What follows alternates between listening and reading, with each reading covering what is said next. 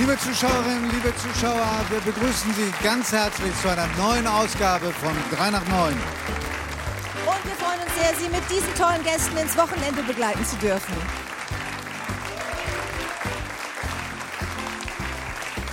Über kulinarische Entdeckungstouren, die Bedeutsamkeit von Disziplin und seine Haltung zu einer Vier-Tage-Woche sprechen wir mit dem großartigen Koch Tim Raue.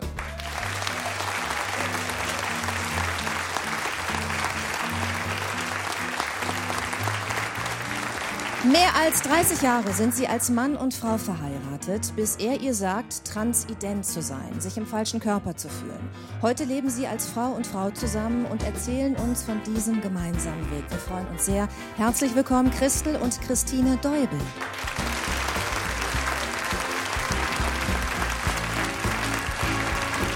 Kürzlich bekannte er, dass er Heavy Metal Musik liebt.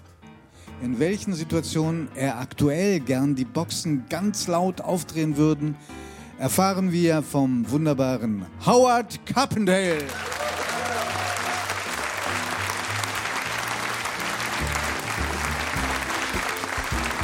Sein Traum war es immer, auf der großen Bühne zu stehen. Kleiner Fingerschwur heißt der Song, der den Durchbruch brachte. Wir freuen uns sehr auf den ersten Talkshow-Besuch von Florian Künstler.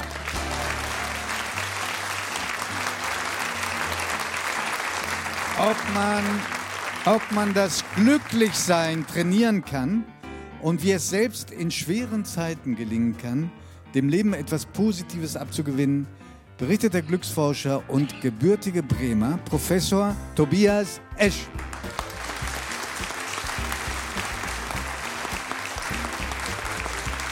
Er sagt über sie, sie sei eine Rampensau. Von der Rampe, also von der großen TV-Bühne, hat er sich vor einem Jahr verabschiedet und hält ihr jetzt den Rücken frei. Angeblich. Wir sind gespannt auf die Rentnerrealität bei dem Journalisten-Ehepaar Anne Gestfüsen und Frank Plasberg.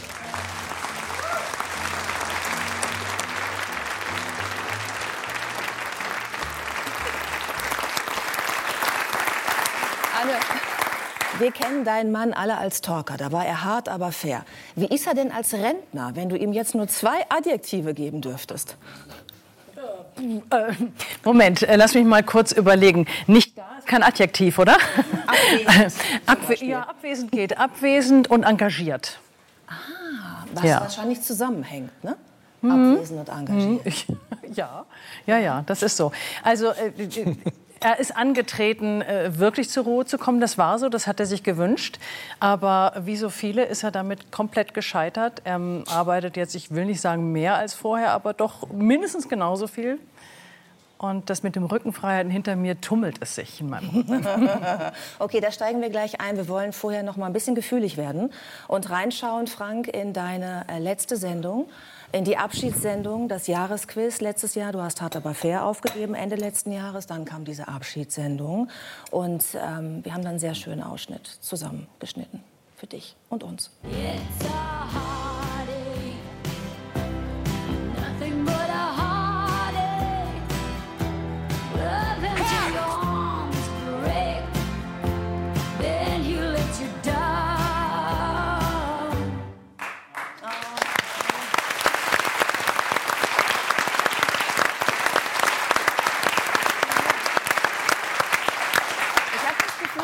jetzt noch ein bisschen ergriffen, wenn du das siehst. Ist Ja. das so? Ja, ich erinnere mich, dass ich in der Situation einfach gesagt habe, ist egal, da waren, glaube ich, 500 Leute im Studio und Barbara und Judith. ich habe mich für diesen Moment einfach an eine Säule gestellt, ganz alleine und habe mir die Hymne angehört und es war überraschend. Ich wusste davon wirklich nichts. Die vier haben, es gibt Umbaupausen und die dauern schon mal eine Viertelstunde. Die haben 25 Minuten gedauert und ich habe mich gefragt, warum. Die haben dieses Abschiedslied während der Sendung noch mal geübt. Das fand ich so. Und wie hast du dich gefühlt in diesem Moment? Also du wusstest ja, mit dieser Abschiedssendung beginnt jetzt auch ein neuer Lebensabschnitt für dich. War da Erleichterung da? Hattest du ein bisschen Angst vor der Zukunft, froh aus dem Hamsterrad zu sein? Was für Gefühle haben dich da auch so zum Weinen gebracht? Ach, ähm, die Hymne. Das fand ich wirklich ähm, sehr schön und ich habe den Moment genossen. Ich wollte das. Ich habe das dir, glaube ich, zwei Jahre vorher gesagt. Und es gibt ein Interview, da habe ich mit 40 gesagt, mit 55 höre ich auf zu arbeiten. Eine Lüge. Ich war dann 65 äh, und ich hatte keine Angst und es fühlt sich sehr gut an. Ja. Aber es gibt ja immer so diese mehr vom, ich nenne es mehr, vom Bedeutungsverlust, weil ich glaube, nicht jeder leidet darunter. Ne? Die Frage wird ja äh, gerne gestellt, auch an Moderatorenkollegen, auch an Politiker, die es gewohnt sind, dass man sie hofiert, was ja auch in der Rolle als Fernsehmoderators durchaus dazugehört. Hattest du das überhaupt? Ich mochte den Rummel um meine Person nie. Also,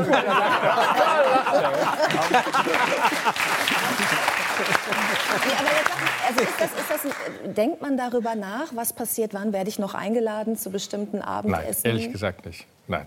Also erstens habe ich mich von dem Einladungsbetrieb immer ferngehalten, also auch den Berliner Betrieb. Äh, Das war manchmal verlockend, ne? wenn da ein aufstrebender Politiker zu einem Sonntagsabendessen, haben wir mal kurz überlegt, haben gesagt, damit fangen wir gar nicht an.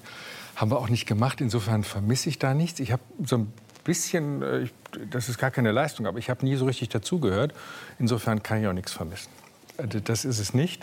Und es ist ja nicht so, dass man, äh, wenn man mit diesem Gesicht, ich weiß nicht, ich glaube 35 Jahre Fernsehen gemacht hat, Howard Carpendale hört ja auch nicht Howard Carpendale zu sein, nur weil er eine Abschiedstournee gemacht hat. Ich war übrigens auf seiner Abschiedstournee 2003, haben wir eben. In der Köln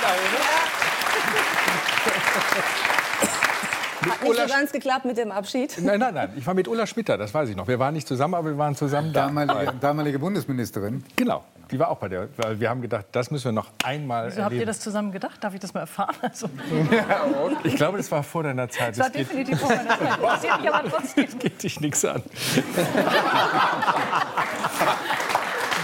Weißt du, du kennst doch diesen schönen Ulla Schmidt-Satz, das Geld wächst nicht von den Bäumen. So, und ähm, wir waren sehr gerührt damals. So, nach Ulla Schmidt kam direkt Anne Gesthüsen, kann man vielleicht so sagen.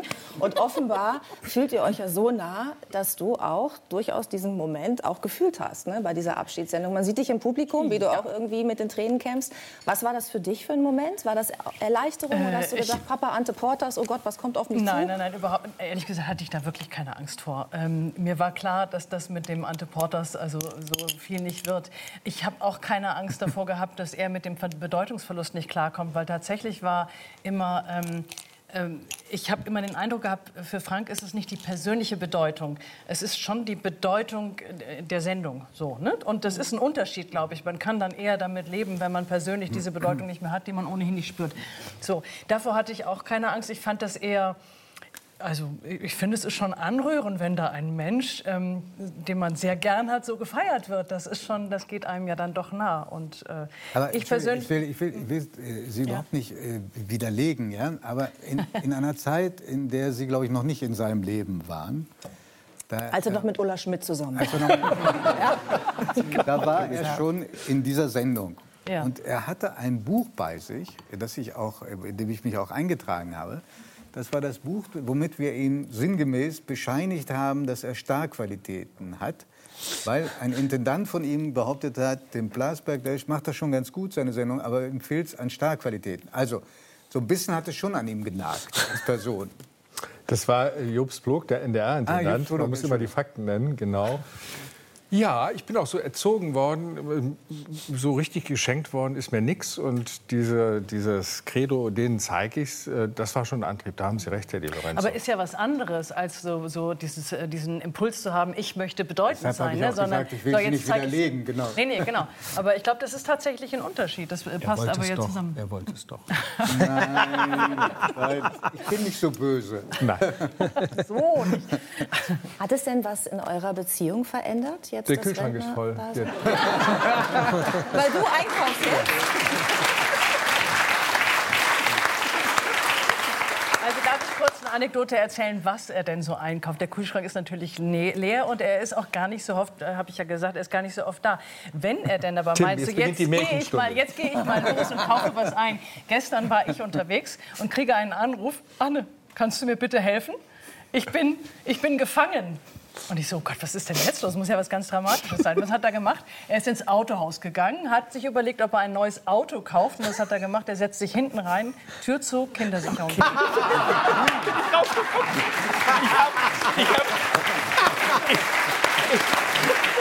Aber das, aber das Positive ist doch, es ist ein Auto, das Anne- hinten Sitze hat. Weißt du? In seinem Alter hat das ja meistens dann nur noch zwei. ja, Ich sitze immer hinten rechts. Also ist doch klar. Nein, Ach so, du halt wollte- immer gefahren wurdest. Mein Ah, Sohn wächst gerade so viel. Ich wollte es wirklich mal ausprobieren. Und der, der Verkäufer saß in Sichtweite, hatte aber Kunden. Habe ich den versucht anzurufen. Dann läufst du da in die Hotline rein. Dann habe ich Anne angerufen und habe gesagt, bist du schon im Taxi? Weil wir wohnen da in der Nähe von dem Autohaus. Und dann sagt sie, nee, ich bin schon am Bahnhof. Ja? Und dann kamen andere Interessenten, so wirklich nach zehn Minuten, für das Auto interessieren. Hat er mich befreit. Ich bin ein Star. Wir raus. Wurden Sie erkannt? Wurden Sie erkannt? Von denen nicht.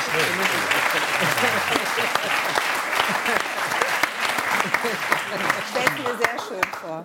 Aber Auto, äh, habe ich jetzt erfahren, als ich mich mit deiner Person jetzt als Rentner beschäftigt habe, ist ja auch gar nicht dein bevorzugtes Verkehrsmittel. Ich habe gelesen, dass du eigentlich mit deinem Boot anreisen wolltest, wenn du nächste Woche wieder in der Jury sitzt beim Bremer Fernsehpreis. Dann hättest du aber eigentlich heute, spätestens morgen, losgemusst. Ja. Und du sitzt ja nun mal hier. Wie willst du das machen? Das schaffe ich nicht, weil das Boot ist auf der Werft. Ich habe ein Elektrolyseproblem und davon will ich jetzt nicht erzählen. Dann ist der Abend gesprengt. Was, ein Elektrolyse? Ja, ja, ja. Das erzähle ich dir später. Es gibt Opferanoden. Ja. Opferanoden gibt es. Weißt Man lernt so viele Dinge Ich habe keine Ahnung, was eine Opferanode Ist macht egal. genau- Ist es ein Tier? Tier? Du willst es auch nicht wissen. Du willst es nicht wissen. Leute. Ich finde das schöne deutsche Wort Opferanode. Kennt das jemand? Nein. Was macht eine Opferanode, Ich Herr. Lorenzo? Sie, Sie opfert opfert sich. Die schraubt man unten. Sie opfert sich. Man schraubt, die sind so große Barren, die schraubt man unten an ein Das ist die. Anode? Die Anode. Und dann zerbröselt die so in zwei Jahren und schützt die Umgebung vor Aber welches Körperteil? Äh, Bug. Ah, Bu okay. Achso, es ist kein Körper, sondern Boot. Ich dachte, ich war jetzt bei Gebrechen. es handelt sich um das Boot. Mein profanes Dann war auf dem Schiff schon. Hast du das sogar Mediziner? Ahnung, sag ich. Ja, das ist ja auch mein Boot. Sehr schön. Und du weißt das wahrscheinlich, was eine Opferanode ist, weil du jetzt auch einen Bootsführerschein gemacht Ja, hast. aber da, da kommt es nicht vor. da kommt es nicht. Da kommt es nicht vor. Aber da wie- kann man tolle Sachen rechnen, weil wir haben ja jeder ein Hobby. Ich rechne gerne und mein Mann fährt gerne Boot. Wie und so kamen wir das zusammen. Wie hat er dich denn dazu bekommen, auf, also nicht nur aufs Boot zu gehen, sondern sogar einen Bootsführerschein zu machen? Weil anfangs hieß es, wolltest du gar nicht mitfahren. Nee, man muss jetzt mal sagen, also bei Boot, da denkt man ja schnell irgendwie an so eine tolle äh, Karibik-Luxusjacht. Da wäre ich ganz gern drauf gewesen. So. Das Problem ist aber, es ist ein Flussschiff und es ist klein und es ist äh, total fein. Und wenn wir alle zusammen sind, dann ist es ähm, schön, solange draußen das Wetter schön ist. Wenn es regnet, ist es doch irgendwie sehr beengt. Und das ähm, Problem, das ich damit hatte, vor allem ist, man hat halt so ein kleines Klo und ein kleines Bad und es ist kalt und all das will man nicht. Und ähm, dann kam dann irgendwann der entscheidende Moment, dass mir äh, an Weihnachten, das war unser erstes Patchwork-Weihnachten, ähm, erste Frau war da, die Kinder aus erster Ehe, unser Sohn, alle waren da und Ulla ich Schmidt. bekomme von meinem Mann ein riesengroßes Geschenk überreicht und habe gedacht so, wow, cool, da ist irgendwas richtig, richtig Gutes drin. Man muss ja auch mal zeigen, wie glücklich man in der Ehe ist und tatsächlich war es ein Klodeckel. Das. Weil ich mich immer darüber beschwert habe, dass der dann auch noch so verrutscht. als Entschuldigung, das war das Weihnachtsgeschenk für die gesamte Patchwork-Familie? Nur Im für meine Prinzip Frau. ja, im Prinzip schon. Ja, also. Es Im war ein Prinzip Hand, schon, aber ein es wurde Hand, mir überreicht. Ich habe ich hab schon von vielen originellen Weihnachtsgeschenken äh, erfahren, die Ja, hier ja. schlägt wirklich. Aber- ist man mit meinem Mann verheiratet. Ja. Ich meine, das. Pfannenset war komplett. Jetzt müsste man ja irgendwie weitermachen. Also. Howard, könntest du dir das vorstellen, einen, einen Klodeckel ähm, zu verschenken an eine Frau, die du liebst? Du kannst ruhig ehrlich deine Meinung dazu sagen. Ich habe hier gesessen und an nichts Böses gedacht. Ein Klodeckel als. Geschenk. Nee, kann ich mir nicht vorstellen, nein. Aber jedenfalls immer noch besser als eine Opferanode. Ich wusste, was das Ich finde, beide Wörter spielen auch Hey, in, hey, in, in Liebesliedern gar keine das, Rolle. Wusste, was das war? Die die Opfer? Nein, nein, nein. Opfer ja, Anode wusste ich. So, und jetzt, also dieses Boot, jetzt hast du diesen Klodeckel. Ja? Und Jetzt habe ich den Klodeckel und einen Bootsführerschein. Die, WC-Situation hat sich deutlich verbessert dadurch. Absolut. Der ist mit Klavierlack bezogen. Er- hätte noch verändert werden können. Das stimmt. Es äh, ist aber trotzdem so, dass da oben richtig dicke Spinnen überall rumrennen. Und die kommen nur nachts raus. Das ist schon ein bisschen, also man muss da schon sehr tough sein. Ich komme vom Land, ich bin jetzt gar nicht so fimschig, aber das ist schon heftig. Ich finde habe ich. eine Frau vom, so vom Bauernhof geheiratet. Ja, ich weiß, und du sagst, dass du eine, eine Yacht toller fändest. Also so ein, so ein, so ein, äh, so ein Ja, jetzt Joghurtbecher. rein theoretisch. Also wenn du mir da einen Klodeckel geschenkt hättest, würde ich sagen, okay. und was macht ihr jetzt mit diesem Boot? Also offenbar ja dann doch zusammen Urlaub, fünf wenn Wochen du jetzt auch einen Beispiel, ich bin fünf hast, Wochen ne? und einen Tag äh, durch Holland damit gefahren. Von Köln aus. Ich war damit in Berlin. Bis Bremen habe ich es noch nicht geschafft. Wie lange braucht man von Köln bis Berlin? Was glaubst du? Von Köln nach Berlin? Wie viele Tage? Auf, Auf dem Wasser? Neun. Neun. Ich hätte jetzt gedacht sechs, sieben oder so. Nee, Nein? nee, nee. Und dann liegst du mitten in Berlin. Ich hatte befürchtet, es wären vier Wochen. Man entdeckt die Langsamkeit und es ist einfach wunderschön. Es ist äh, toll. Das stimmt. Also tatsächlich neben äh, den ähm, kleinen Problemen, die man da hat und dem, sagen wir mal, sich etwas beengt fühlen. Also das Problem ist einfach, ich weiß nicht, wo ich mich lassen soll, wenn schlechtes Wetter ist. Ne? Dann kann man nicht raus und dann sitzt man da unten so und dann sitzt man so. Aber abgesehen davon. Mach meine Geliebte nicht schlecht. Abgesehen Lass mich davon- eine Geschichte erzählen, die mit dir zu tun hat und diesem Boot. In ihrer Heimat habe ich gelegen, im Hafen. Und man hat das sehr offen. Das ist ein, ein Rezept für eine glückliche Ehe. Und wenn du so weitermachst, werden wir das auch praktizieren. Ein, ein Paar lebt im Hafen auf zwei Booten. Das hast du, habe ich in Köln im Hafen. Ja? Die gegenüber und äh, man kann sich dann verabreden und so. Und ich lag äh, bei ihr in Wesel, also das ist ihre Heimat im Hafen, abends um halb elf. Und so ein Paar, die hat ein bisschen was getrunken, kam von ihren beiden Schiffen. Und die Dialoge äh, sind immer dieselben. Das ist aber ein schönes Schiff. Ja, das ist aber teuer. Ja, das ist, macht aber viel Arbeit, Holz. Ja. Und dann hat mich der Teufel geritten und ich habe gesehen, die kannten mich nicht. Das ist wichtig für die Pointe. Und dann habe ich gesagt, Mensch, das kostet aber richtig Geld. Ja, ich sage, ja, ja, ja. Aber Sie kennen doch diese Anne Gestüsen. Ja, ja, ja, die kennen wir ja. Die schreibt ja die tollen Bücher und so. Und äh, die kennen wir aus dem Fernsehen. Ich sage, ja, das ist meine Frau. Und wenn die ein neues Buch schreibt, braucht die Ruhe. Und da hat die mir das Schiff gekauft, damit ich aus den Füßen bin. da guckt der Typ mich an und sagt, Junge, du machst alles richtig.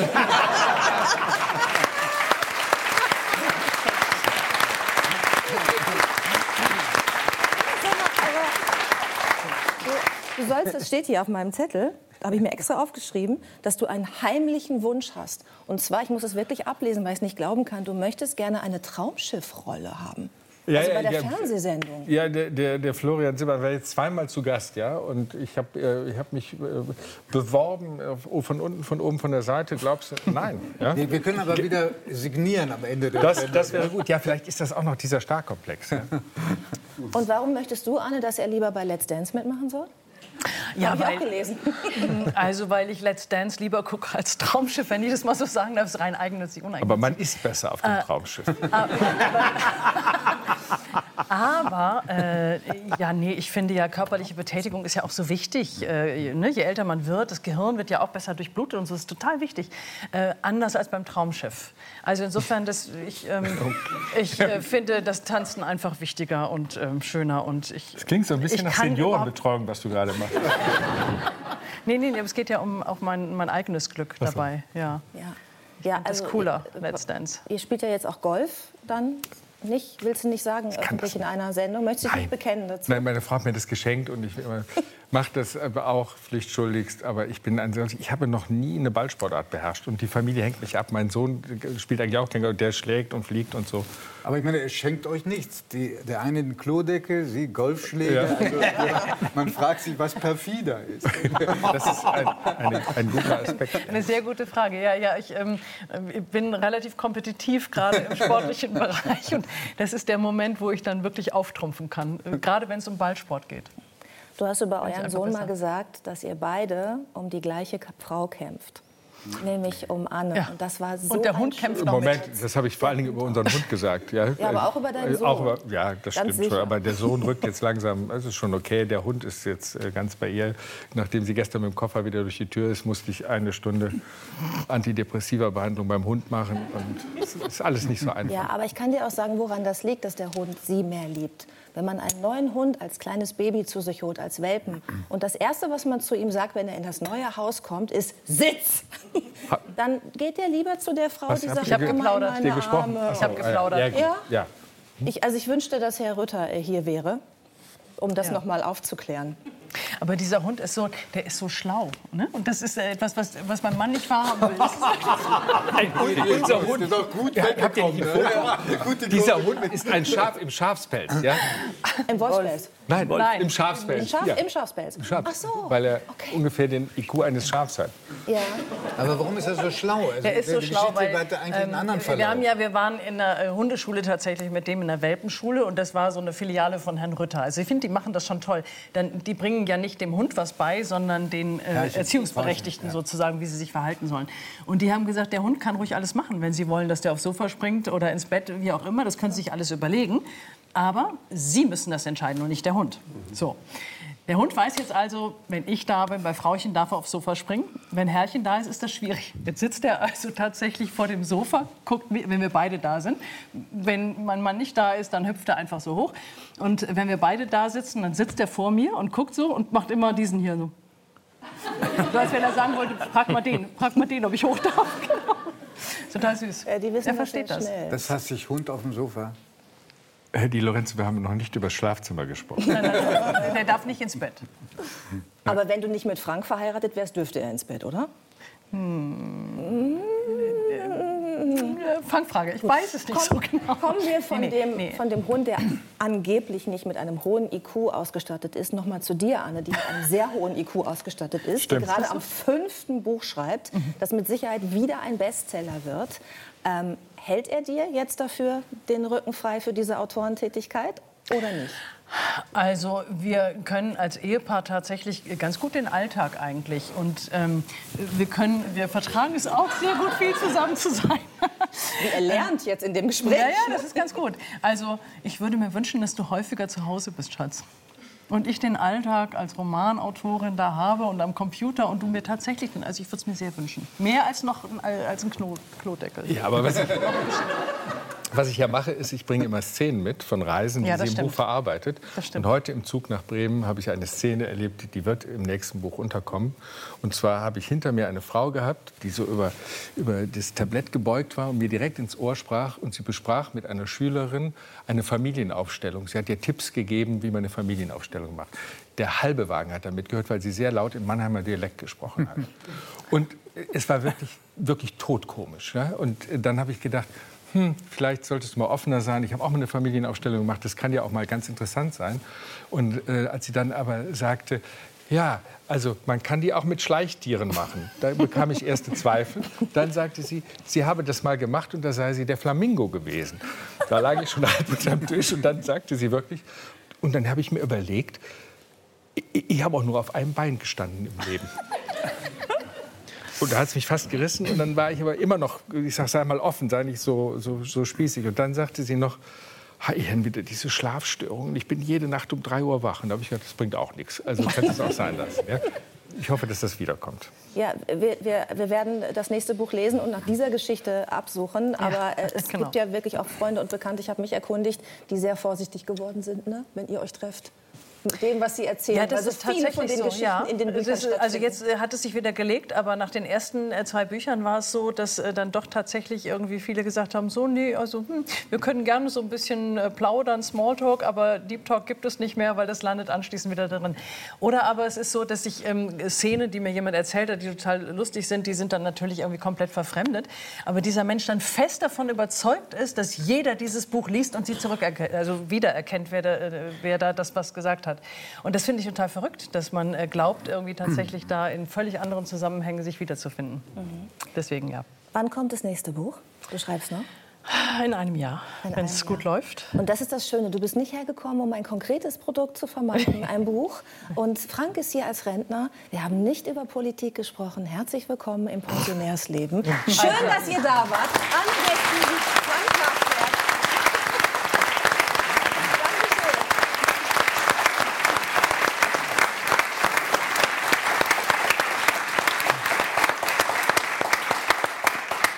Unser nächster Gast sagt, Glück kann man trainieren. Herzlich willkommen, Professor Dr. Tobias Esch.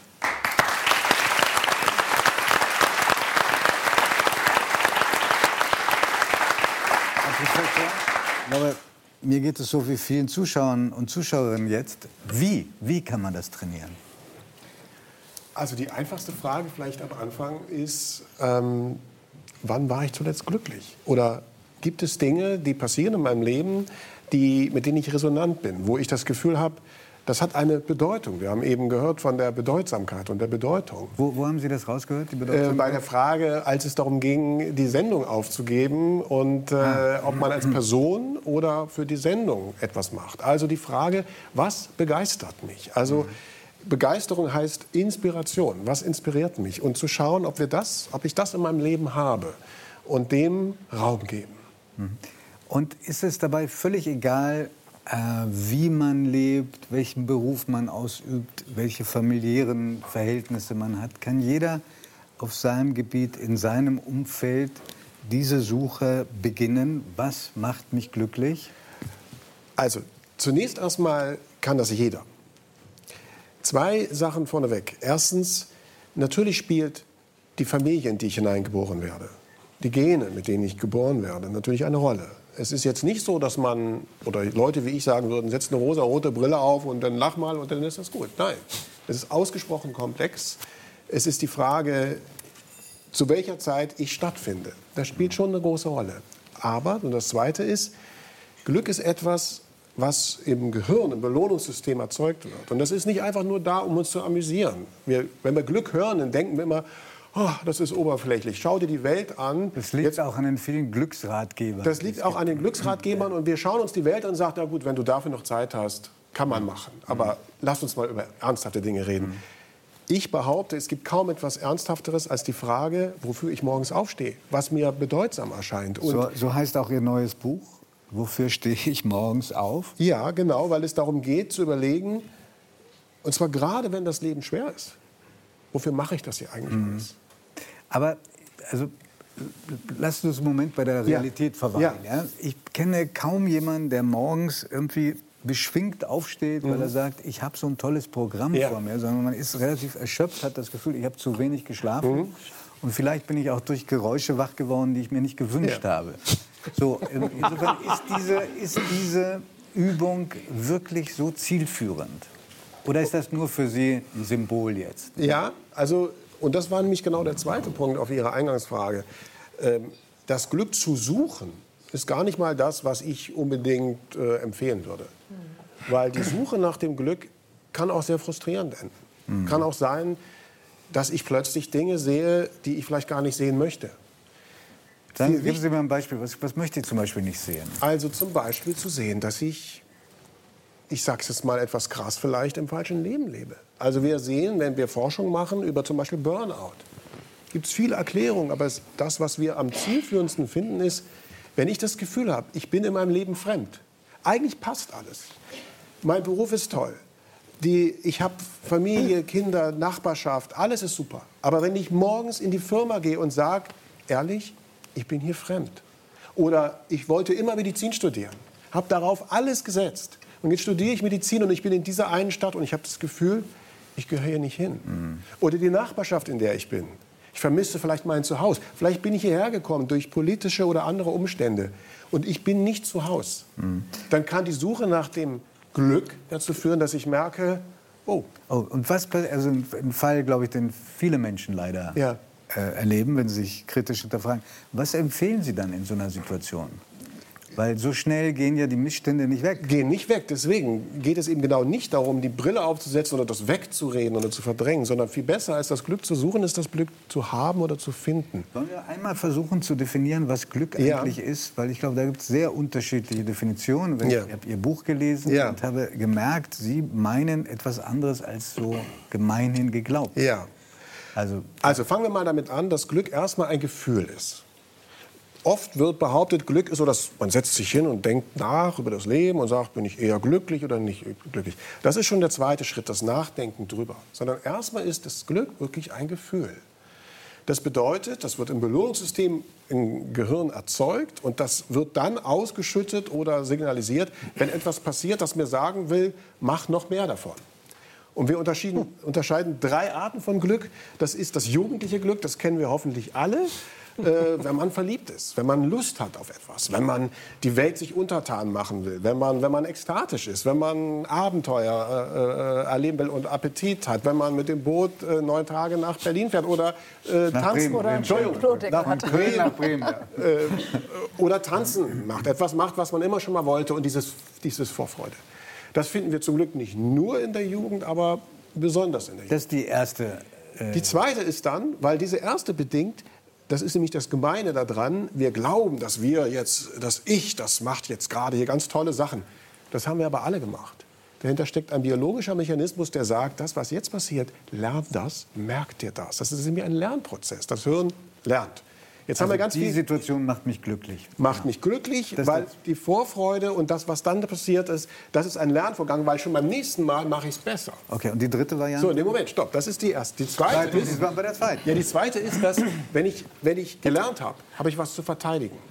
Das heißt, dann ist das Glück eher, ich muss jetzt meine Schutzschilder hochfahren. Ich muss gucken, dass ich hier sauber überlebe, dass ich, dass ich gesund bleibe, dass ich sozusagen den Stress des Lebens einigermaßen verdaue. Das Glück ist jetzt nur noch Erleichterung. Das passiert vor allen Dingen, nicht nur, aber vor allen Dingen in der mittleren Lebensphase. Die nennen wir das Tal der Tränen. Wenn das Glück eher daherkommt, Ja, der äh, Professor Esche ist der Meinung, dass in der Mitte des Lebens der Mensch eigentlich am unglücklichsten ist. Zumindest Normalerweise. Das, das Glück, also dieses jugendliche Glück, wo man sich von Glücksmoment zu Glücksmoment, wir nennen das Hochmoment oder Mastery Moment, also von Ast zu Ast hangelt. Problem bei diesem Glück ist, das zerrinnt einem durch die Finger während Wir zeigen gerade die Kurve, die, äh, Jawohl. die Das Sie ist das- fest glauben, das ist am Anfang ist das hoch, da kann man gar nicht so, so sehr viel dafür, dass die so weit oben ist. Da ist es so, dass wir Dann geht es sozusagen steil runter. Genau, dann haben wir das zu verteidigen. Jetzt wird das Leben schwer. Ich muss die Schutzschilder hochfahren. Das Also Familie gründen, im, im Beruf, Beruf, behaupten, das Haus abbezahlen. Beschützen der, der Nachkommen, der Hund, der raus muss, wenn es, wenn es Wetter schlecht ist. Keine Ja. Ahnung. Und, dann, und dann geht es wieder hoch, So, überraschenderweise, gerade wenn man älter wird. So, und das ist das wirklich Spannende und auch ein bisschen zauberhaft. Deswegen nennen wir das das Zufriedenheitsparadoxon, weil gerade da, wo das Leben eigentlich, Gesundheit ist es nicht, die Menschen über 60 sind mit zwei Drittel chronisch krank, mindestens zwei chronische Krankheiten. Gesundheit ist es offensichtlich nicht. Man hat die ersten deutlichen, sichtbaren Wehwehchen und ist nicht mehr der jugendlich strahlende sonst was. Und ausgerechnet da steigt die Zufriedenheit auch über das Maß der Jugend an. Das ist das, was bei Aristoteles die Eudaimonie, der Lebenslohn, wenn man das Gefühl hat, man, man fährt die Ernte sozusagen ein. Darf ich mal kurz fragen, Ja. ob das diese Kurve, die Sie da gezeigt Mhm. haben, ähm, hat das auch was mit den Lebensumständen zu tun? Denn ich überlege mir, dass vielleicht in einer unbeschwerten Kindheit man Ja. Mhm. Glück auch unbeschwert empfinden kann. Und wenn ich mir jetzt angucke, Tim Rauer hatte nicht so eine einfache Jugend, Ja. Florian Künstler hatte nicht so eine einfache Jugend Mhm. als Pflegekind. Ist die Kurve dann trotzdem so? Das Erstaunliche ist, und das ist wirklich das, was uns auch in der Forschung immer daran glauben lässt, dass wir auf was Hartes gestoßen sind, auf etwas Wahres gestoßen ist. Diese Kurve finden wir auch im Ländervergleich in über 140 Ländern der Welt. Wir finden sie bei Menschen, die arm sind und die reich sind. Sie hat unterschiedliche Formen. Sie ist mal ein bisschen flacher, ein bisschen tiefer. Aber es ist eben gerade nicht so, dass das etwas ist, was bedeutet, ich bin mit Supergenen geboren, in die Superfamilie, wo alles gepasst hat und ich immer gut versorgt wurde, wurde, sondern gerade wir glauben, dass dieses U wie so ein Scharnier funktioniert. Na, aber die Frage von, von Judith zielte ja darauf hinaus, wenn du eine scheiß Kindheit hast. Genau. Kannst du trotzdem glücklich sein? Die du- Antwort ob ist ja. Und, ja, ob da nicht einfach äh, der Strich horizontal bleibt. Nein. Wie sehr ist das gekoppelt an Angst? Mir kommt das nämlich Ja. immer so vor. Ne? Also in der Jugend hat man einfach nicht so viel Angst, Ja. glaube ich, weil man unglaublich selbstsicher ist, so eine Hybris hat. Ja. Ähm, dann ähm, merkt man oder weiß man, was alles wegfallen kann und irgendwann denkt man sich, ja komm, wird schon gehen. Ne? Hat Mhm. Ja. noch, ne? äh, Ist- dass es ist- eben tatsächlich damit zusammenhängt. Äh, Da steckt was drin. Also ganz kurz, gerade Menschen, die es nicht leicht hatten, wir sprechen auch von posttraumatischem Wachstum oder von Wachsen durch Krise. Das sind alles Begriffe, die klingen zwar nett, aber wir können das in den Daten zeigen, dass gerade wenn das Leben besonders schwer ist, die Chance steigt, dass es danach häufig zu einem Wachstumsimpuls in Richtung von mehr Zufriedenheit kommt. Und äh, was Sie beschrieben haben, das stimmt schon auch. Also in der Jugend mache ich mir keinen Kopf drüber, dann habe ich was zu verlieren, dann muss ich wirklich die Schutzschilder Ja, genau. hochfahren. Und wenn wir, das ist genau unsere Forschung, die Älteren dann befragen, dann kommt häufig, habe ich schon gehabt, Geht, geht vorbei. irgendwie weiter. kriegen, ja. wir, kriegen wir hin. Wir nennen das auch Weisheit und das hilft. Sie haben ja eine, eine äh, etwas ältere Mama Ja. in, in Bremen leben. Die Äh, jetzt wahrscheinlich zuschaut. das würde uns sehr freuen. Schönen guten Abend. Ähm,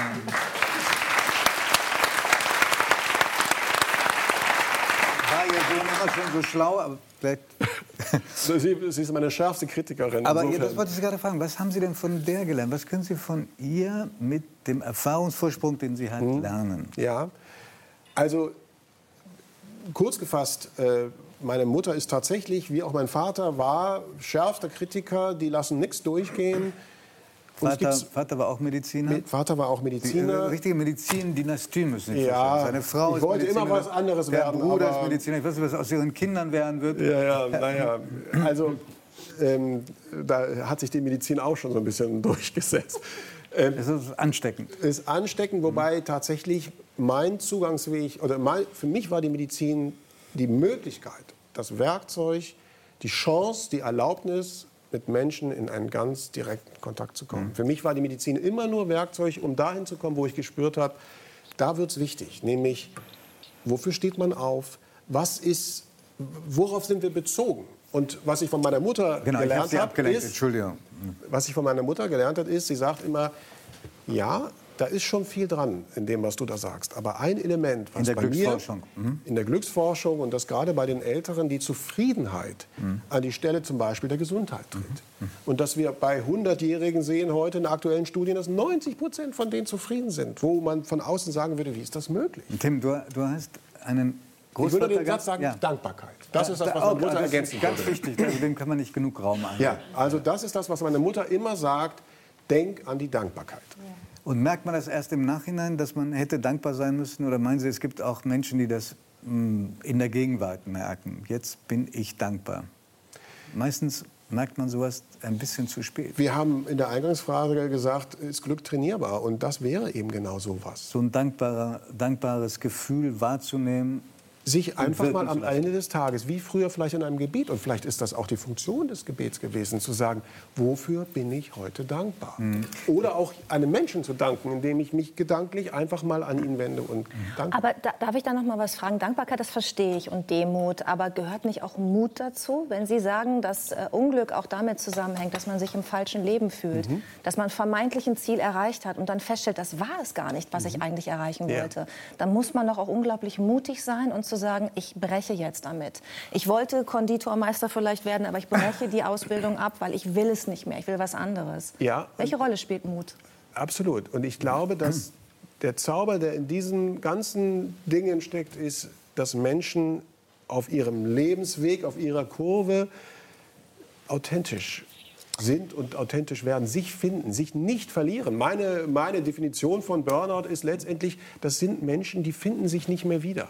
Oder sie bekommen, nicht, sie bekommen nicht genug Anerkennung. Das schreiben sie auch. Ja, nicht, also sie, die rackern sich ab und kriegen nicht genug Belohnungsstoffe. Genau, das, äh, das, das, da ist das ein Stau geradezu an Belohnung. Und das mit dem, äh, mit dem äh, Mut haben, das ist vielleicht genau das, warum wir in einem anderen Forschungsprojekt bei Menschen, die einen Querschnitt erlebt haben, also wo sozusagen diese U-Kurve plötzlich so nicht mehr funktioniert, weil das Leben ganz anders ist, als es geplant war. Und dann sehen wir bei Menschen gerade durch Krisen, dass unglaubliche ja, Wachstumsimpulse passieren. Nicht bei allen. Und was uns diese Leute fast alle sagen, ist, das Leben hat mir eine Entscheidung abverlangt. Bis dahin lief so. Aber ich musste mich entscheiden. Und ich habe am Tag, nachdem ich aufgewacht ist, das Leben geschenkt bekommen. Und ich habe mich entschieden und ich mache dieses und jedes nicht nochmal. Ich habe nur dieses eine. Und ich lebe ab jetzt, als wenn es nur dieses eine ist. Aber Herr Professor, ist nicht auch eine, Entschuldigung, einmal- Entschuldigung. Ich hätte noch eine kleine Frage, wie man das richtige Maß findet. Ich glaube, dass ein Problem bei Menschen ja auch ist, dass sie sich permanent hinterfragen und permanent fragen, ob sie denn glücklich sind. Und wer wacht schon auf und sagt jeden Morgen so, wow, bin total Absolut. glücklich, das ist mein Leben. Man hat ja ständig so, genau, man hat ja ständig auch so Phasen, wo man sagt so, komm, da muss ich jetzt mal durch. Wie lange soll die dauern, bis man sagt, jetzt ist wirklich der Moment, ich muss mein Leben ändern? Äh, Super, super, super Frage, weil ich, weil ich, das ist natürlich total wichtig, dass man, das ist auch Teil dessen mit der U-Kurve und warum wir darüber schreiben, auch populär schreiben, nicht nur Forschungsarbeit, sondern populär. Warum? Man könnte ja sagen, habe ich immer irgendwie schon mal so gespürt oder so. Weil es darum ging zu sagen, das ist ein bisschen auch normal. Es ist Ja. normal, dass das Leben für einen größeren Teil, wir nennen das wie gesagt das Tal der Tränen, dass das für uns alle, die wir in der Phase sind, nicht so toll ist. Das ist auch okay. Und wenn du in der Phase alles über den Haufen wirfst und alles in Frage stellst, dann zerstörst du möglicherweise das, was du brauchst, weil es deine Leitplanke ist für diesen zweiten Teil. Herr Professor Esch, ich, äh, wir können unser Gespräch nicht beenden ohne die Frage, macht denn Geld glücklich? Die kurze Antwort ist ja. Aber Das wurde jetzt- lange bestritten. Ja, wurde lange bestritten. Und äh, ich will das kurz erläutern, weil das, wirklich, weil, weil das wichtig ist, glaube ich, auch zum Verstehen. Also, die wichtigsten drei Grundbedürfnisse des Menschen sind zu wachsen, bezogen zu sein in Beziehung und zu überleben. Und wer bestreitet, dass zur Existenzsicherung Geld und Ressourcen notwendig ist, ist zynisch. Also, wir brauchen ein Maß an materieller Absicherung und das ist auch wichtig fürs Glück. Entscheidend ist nur, dass der Zuwachs an mehr Glück durch mehr Geld relativ früh abnimmt. Das heißt, wir sehen da eine Sättigung und jetzt kommt das, was lange bestritten wurde. Man dachte, es gibt so einen Punkt, da Genau. bringt mehr Geld nicht mehr. 60.000 oder 70.000 60.000 Dollar. laut Kahnemann oder äh, Herr Raffelhüschen hat das für Deutschland übertragen und das nennt man das Easterlin-Paradox, weil dann irgendwie mehr Geld. Nach Corona wissen wir, und ich hatte das ehrlicherweise immer auch schon so ein bisschen im Gefühl, da stimmt irgendwas nicht. Denn wir merken heute, in der Welt, in der wir leben, fühlt es sich schon auch weiterhin besser an, wenn man das Gefühl hat, ich habe da noch eine Ressource. Weil wer weiß, ob ich die brauche. Und insofern sind wir auch in unserer Forschung die Letzten, die das in Frage stellen. Wir müssen nur täglich die Nachrichten sehen und wir wissen, Menschen, die Ressourcen haben, haben Vorteile. Letzte Frage. Niemand hat das, glaube ich, von uns so richtig realisiert, aber heute ist ein wichtiger Tag. Weltmännertag. Interessiert keine Sau. aber äh, wer ist denn glücksbegabter? Frauen oder Männer? Also ganz einfach gesprochen ist es so, wenn wir von dieser U-Kurve ausgehen, dann ist die für die Männer etwas tiefer. Das heißt, es geht etwas stärker runter und das Tal der Tränen rund um die Mitte zwischen 40 und 50 ist ein bisschen tiefer. Bei den Frauen sehen wir häufiger eher flach oder sogar so einen seichten Anstieg. Die gute Nachricht ist, hinten raus holen die Männer relativ deutlich auf. Und so irgendwo ist der Kipppunkt um das äh, 60., 63. Lebensjahr. Da überholen die Männer die Frauen. Zum Beispiel, indem sie sich ein Boot kaufen. Läuft.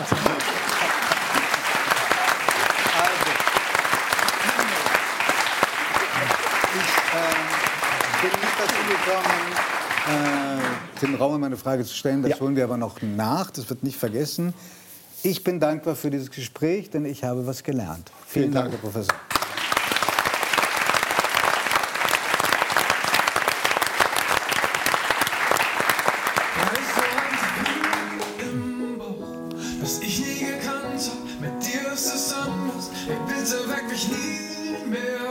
Den Song kennen Sie wahrscheinlich, liebe Zuschauerinnen und Zuschauer. Und jetzt lernen Sie den Mann dahinter kennen, der uns eine wirklich beeindruckende Lebensgeschichte äh, mitbringt. Denn er war ein Pflegekind, hat teilweise auf der Straße gelebt und ist jetzt ein, darf man wirklich sagen, gefeierter Popstar. Herzlich willkommen, Florian Künstler.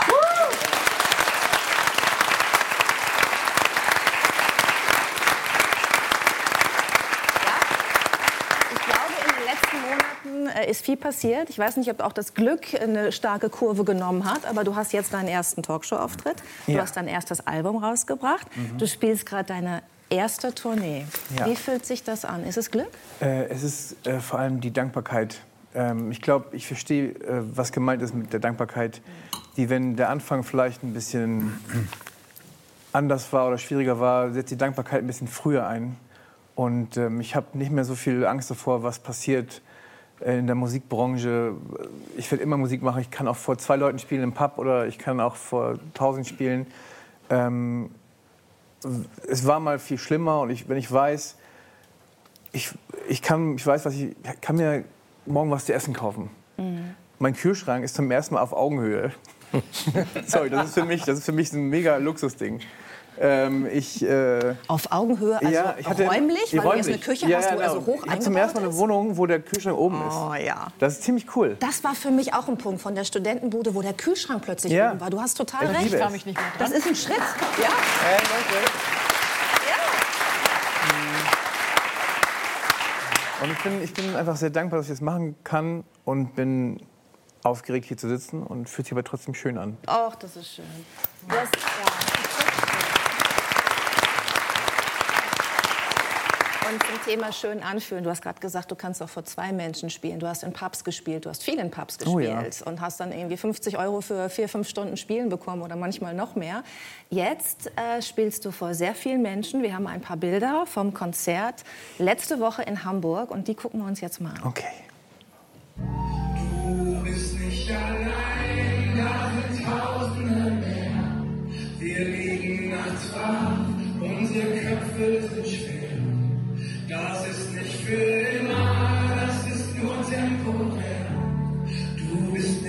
allein, da sind Tausende mehr. Ja, Florian.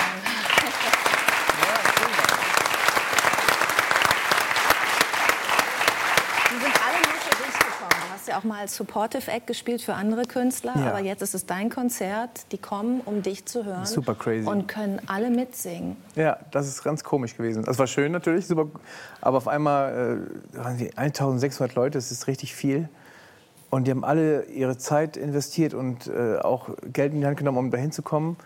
Und ich stand dann da, auf einmal können die die Texte und ich dachte, ich hoffe, ich hoffe, ich habe die ganze Zeit gedacht, hoffentlich haben die einen schönen Abend, weil ich, ne, weil die halt extra gekommen sind. Ähm, ich lieb's aber, ich will nichts anderes machen, nix. Ich bin ziemlich sicher, dass sie einen schönen Abend haben. Und Ich bin auch ziemlich sicher, dass der Erfolg deiner Musik auch damit zusammenhängt. Du schreibst ja selber die Musik, du textest selber, dass ähm, deine Lieder einfach eine unglaubliche Tiefe haben. Und die können sie natürlich haben, weil du unglaublich viel erlebt hast, weil du auch viele Brüche hattest und viele Kämpfe auszustehen hattest und dich immer wieder aufrappeln musstest. Deswegen würde ich gerne mit dir einmal so in deine Biografie gehen Okay. und äh, anfangen in deiner Kindheit, ähm, in der du eben viel Zeit, die meiste Zeit deiner Kindheit, in Pflegefamilien verbracht hast. Warum konntest du nicht bei deinen leiblichen Eltern aufwachsen? Ähm, ja, meine leibliche Mutter hatte ähm, ein paar Probleme, sage ich mal so, ne? so ähm, äh, clean zu werden. Und ähm, ich weiß, dass sie es immer wieder versucht hat. Und irgendwann äh, kommt das Jugendamt und äh, merkt, okay, das, das geht jetzt hier nicht so weiter. Und dann ähm, wirst du erstmal übergangsweise vielleicht in so eine Einrichtung, Einrichtung gebracht oder in, in eine andere äh, Familie, wo ich dann auch irgendwie eineinhalb Jahre war. Und das macht viel mit dir, wenn du nicht auf einmal nicht da bleiben kannst, wo du eigentlich ne, du denkst, irgendwas ist falsch mit dir, ähm, komme ich wieder zurück. Und du wirst quasi von A nach B nach C und dann geht es immer weiter. Und irgendwann gab es eine Pflegefamilie im Norden, äh, raus aus Berlin, äh, so ein kleines Dörfchen näher Timmendorfer Strand. Das war einfach wunderschön. Und ich habe gehofft, dass ich da bleiben Ratekau, kann. wir das sagen? Ratekau, Darf man bei ruhig Lübeck sagen. Das ist ein ganz schönes Ostsee. Dorf, genau. Ja. Und ich habe dann kurz gehofft, ey, hier wäre schön. Mhm. Und dann haben die gesagt, du bist jetzt unser Sohn. Und das fand ich krass, weil ich zum ersten Mal, ja.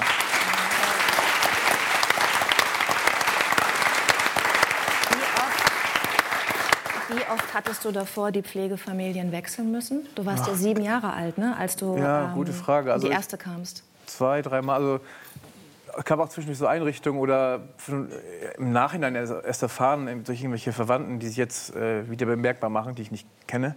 Die sagen, ja, du hast auch mal ein halbes Jahr bei mir gewohnt. Wo ich dachte, aha, Na, ich kenne die aber noch nicht. Äh, aber es gab anscheinend viele Stationen auf dem Weg.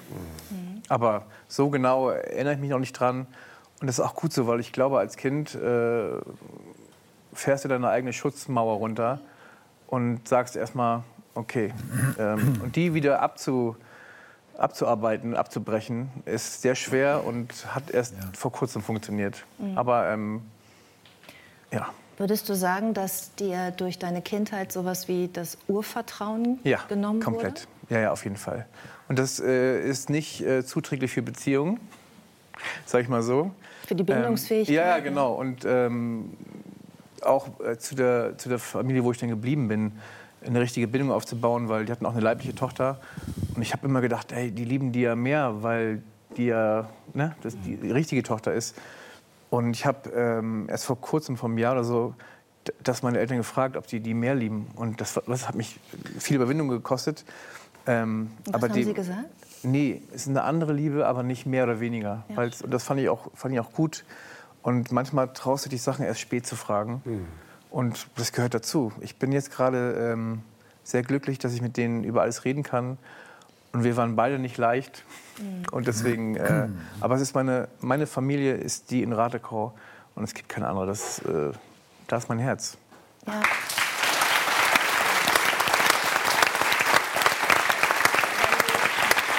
Wenn du über deine Eltern wenn du Ja. über deine Eltern sprichst, dann sprichst du auch immer über diese Pflegefamilie Ja, in Ratekau. genau. Und diese Familie, kann man das so sagen, hat die Musik in dein Voll. Leben gebracht?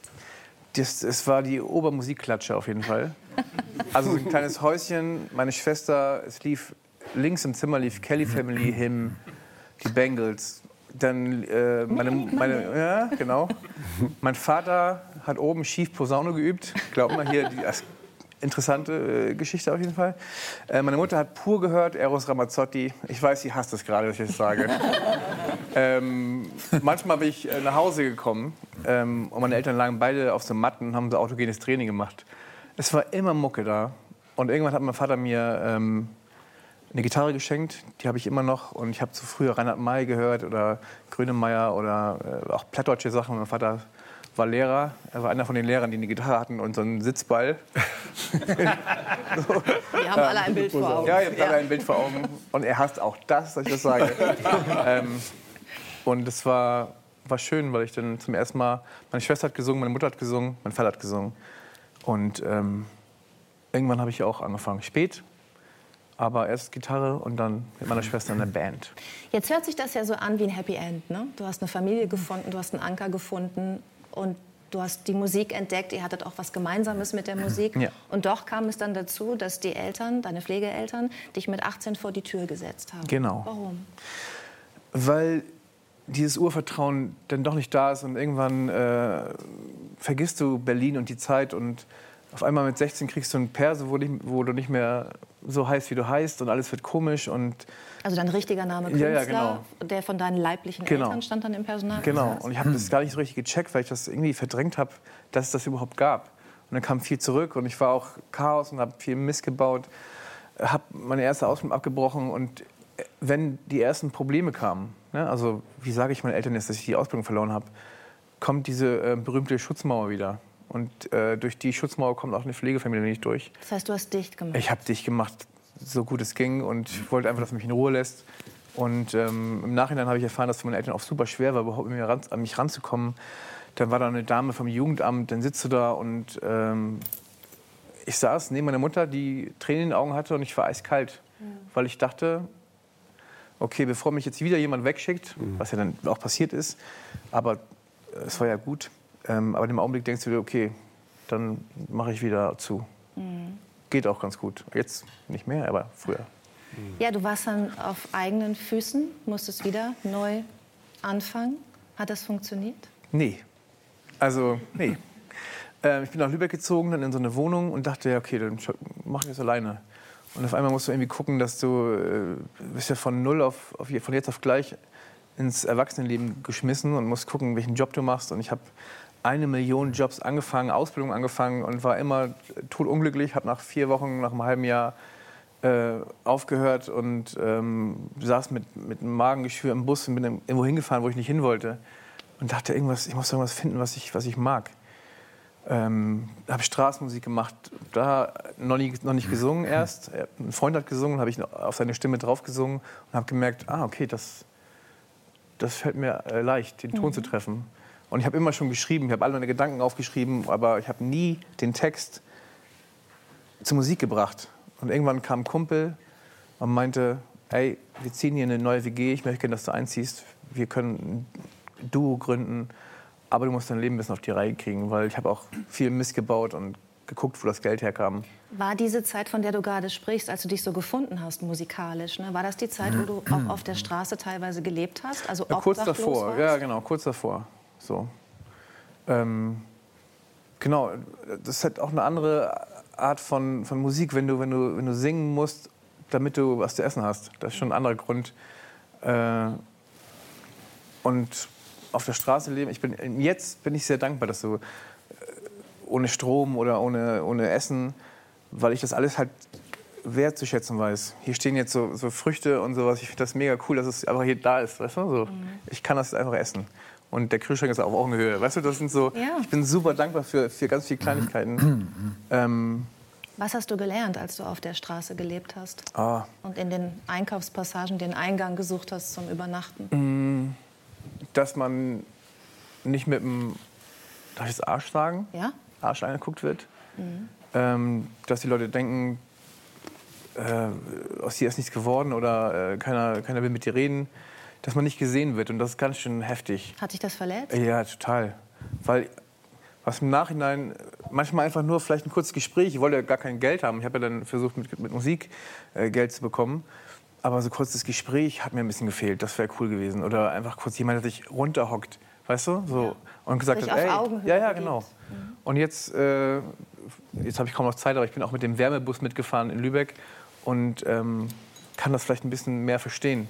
Oder ja.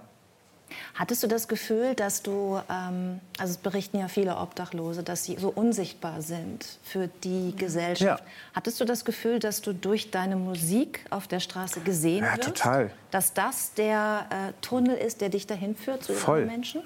Auf einmal ähm, du spielst ein Lied und dann kommt da jemand und sagt, ey, wir haben nächste Woche Hochzeit, willst du nicht bei uns spielen?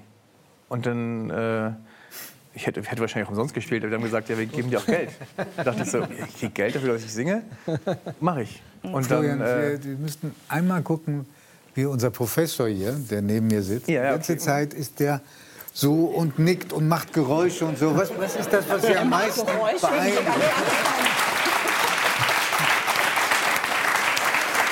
Und was berührt Sie jetzt an dieser Ja, Erzählung? also mich berührt natürlich genau das, dieses Authentische. Und wir Forscher finden ja nur Dinge, die schon da sind. Also wir, wir erfinden ja die Welt nicht. Das heißt, wir suchen wie die Nadel im Heuhaufen nach Dingen.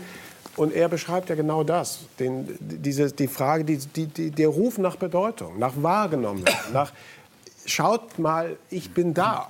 Und dieses Dasein, das ist das, worum es geht. Das ist die Verbundenheit, auf die wir alle irgendwie bauen. Das beginnt mit dem Boden, auf dem wir stehen. Fühle ich, genau so ist es. Ich glaube, dieses zum ersten Mal mit, einem, mit seinem eigenen Lied vor Leuten aufzutreten, in dem, beim Slam oder, oder wo so ein Wettbewerb ist, und dann klatschen Menschen, weil du ein Lied gesungen hast, äh, ist, war unglaublich. Es war irgendwie so eine Anerkennung oder irgendwie, dass, man, dass, dass es mich gibt. Kann man das so sagen? Ja, irgendwie so. Ich darf dann mal kurz zusammenfassen aus Zeitgründen, was dann noch so alles Okay. passiert ist. Okay. An der Stelle, wo du gerade aufgehört hast. Ähm, du hast den Schulabschluss nachgeholt. Also wir denken jetzt immer an diese Kurve, ja? Du hast den Schulabschluss nachgeholt. Du hast die Ausbildung zum medizinischen Bademeister und Rettungssanitäter gemacht. Mhm. Du hast dann in Pubs gespielt, was du vorhin erzählt hast, auf Hochzeiten. Mhm. Hast nie gedacht, daraus einen richtigen Beruf zu machen. Hast immer dazu verdient. Ja. Ähm, und hattest dann in diesem Jahr den Durchbruch mit kleiner Fingerschwur. Äh, wie ist der Song entstanden? Ähm, durch ein Versprechen, was man sich euphorisch im Urlaub gibt, mit meiner besseren Hälfte. Wenn man dann so da ist im Urlaub, man sitzt dann irgendwie auf einem Berg und guckt sich alles an und sagt, ey, wenn wir zurückkommen, machen wir wieder mehr, wir gehen mehr raus und äh, gehen mehr essen, was man sich immer wieder verspricht. Und es hat nie geklappt, weil der Alltag wieder dazwischen kam. Und dann saßen wir wieder irgendwie vor einer schönen Kulisse und dann wollten wir uns das wieder versprechen und dann haben wir gesagt, nee, okay, Quatsch. Und haben uns den kleinen Finger schwur gegeben, weil wir dachten, okay, das hält vielleicht mehr. Und hat es dann auch. Und ich wusste in dem Augenblick, ich schreibe ein Lied, das so heißt. Und ähm, das Verrückte ist, ich habe auf Hochzeiten Lieder von Johannes Oerding oder Max Giesinger gesungen oder von Vincent Weiss eine Milliarde Mal. Was auch schön ist natürlich. Aber ähm, jetzt ist es verrückt, dass Leute äh, den Song singen auf ihrer Hochzeit. Ja, Schön. jetzt gibt es Coverbands, die deinen Song singen. Ja. Ja, ist so. äh, ich,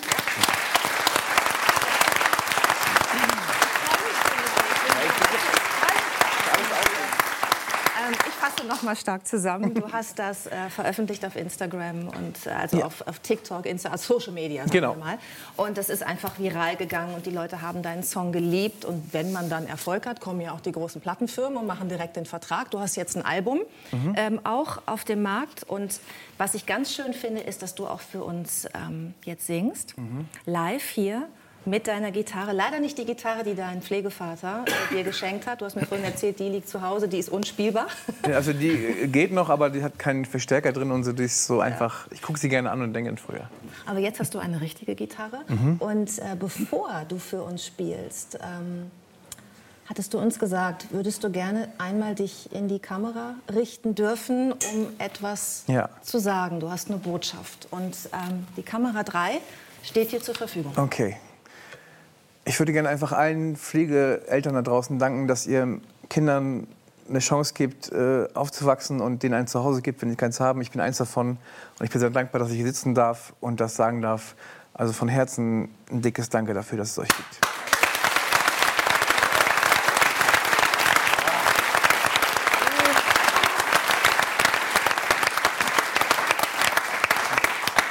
Ich bin ganz froh, dass zwischen dem Song und dem nächsten Gespräch ein Moment Pause noch war oder Moment Gespräch noch war mit Judith.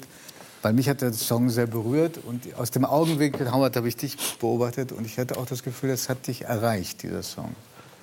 Das ist, worum es geht, ja. Dass Musik Menschen bewegt und erreicht. Und ich habe euch beiden dann geguckt. Also, da habe ich Gänsehaut bekommen. Aber wirklich.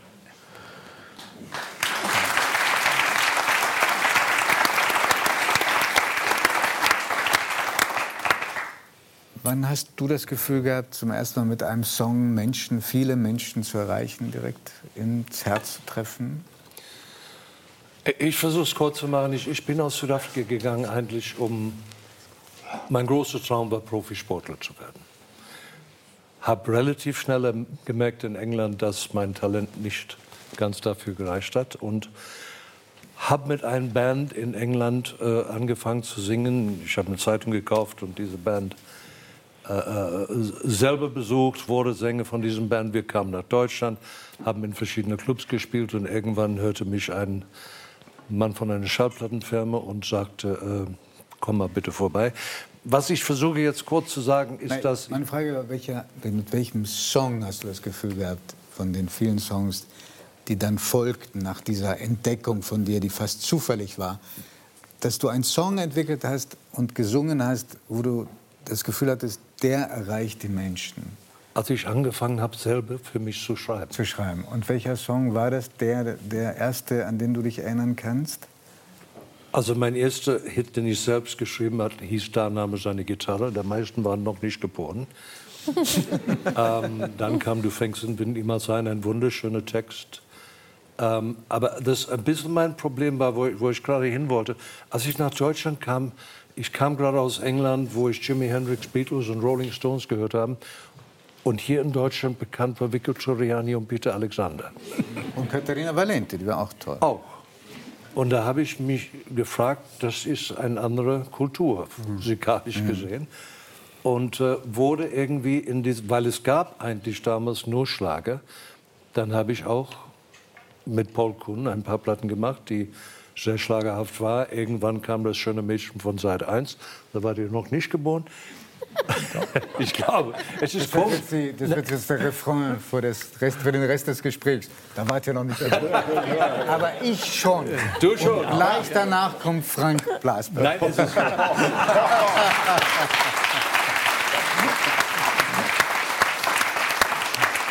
Ich habe hab nur, als ich in dieser Runde saß, gedacht, wie oft habe ich in Runden gesessen, wo ich der Jüngste war in der Runde und seit ein paar Jahren ist das nicht mehr der Fall.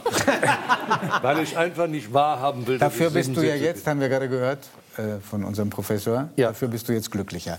Wollen wir, wollen wir, wollen, wollen Zufrieden. zufriedener. Zu, das, auch da, Und dankbar. Wir, wir können das jetzt nicht vertiefen, die große Nahe, Nähe. ähm, aber wir schauen uns mal an, was du so alles gemacht hast, als wir noch nicht geboren waren und als wir schon auf der Welt waren. Ja.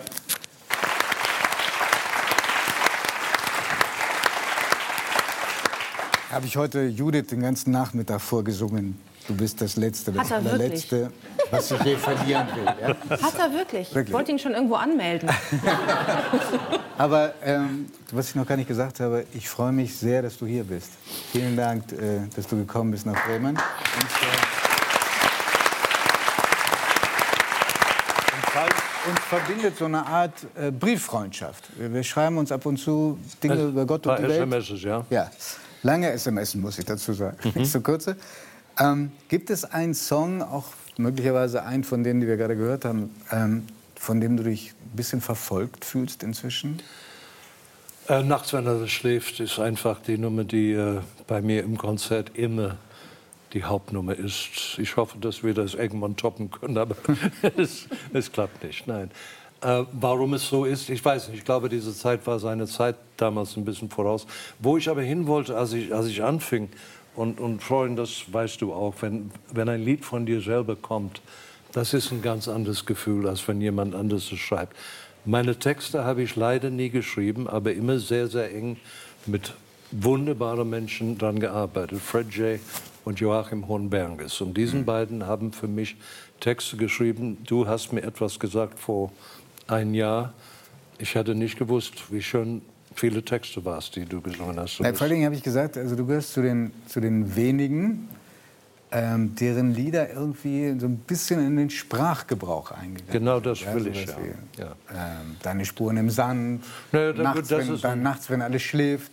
Und dann natürlich auch, muss man jetzt sagen, Hello Again äh, ist, glaube ich, nicht mehr wegzukriegen Ja, von Howard Carpendale. das ist eben der Unterschied zwischen einem Single und die, die, die Titel, die ich wirklich liebe, sind auf Alben.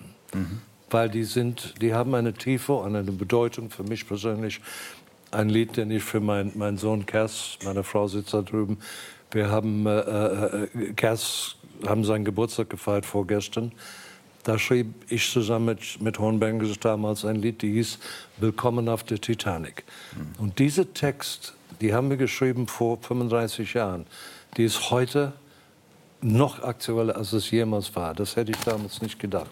Leider. Aber das sind Texte, die mich wirklich bewegen und die im Konzerte so wichtig sind für mich. Der andere Sohn, Wayne, der dich überrascht hat auf der Bühne bei der Preisverleihung zur Goldenen Henne, der hat dich, äh, das weiß ich nicht von dir, sondern hat mir jemand anders zugetragen, auch ein anderes Mal sehr überrascht in deinem Leben. Kannst Ja. du dich erinnern, was das gewesen sein könnte? Naja, das, jetzt sind wir ein bisschen bei Tobias Esch. Professors Thema. Das ich, ich hatte auch eine sehr schwierige Zeit in meinem Leben.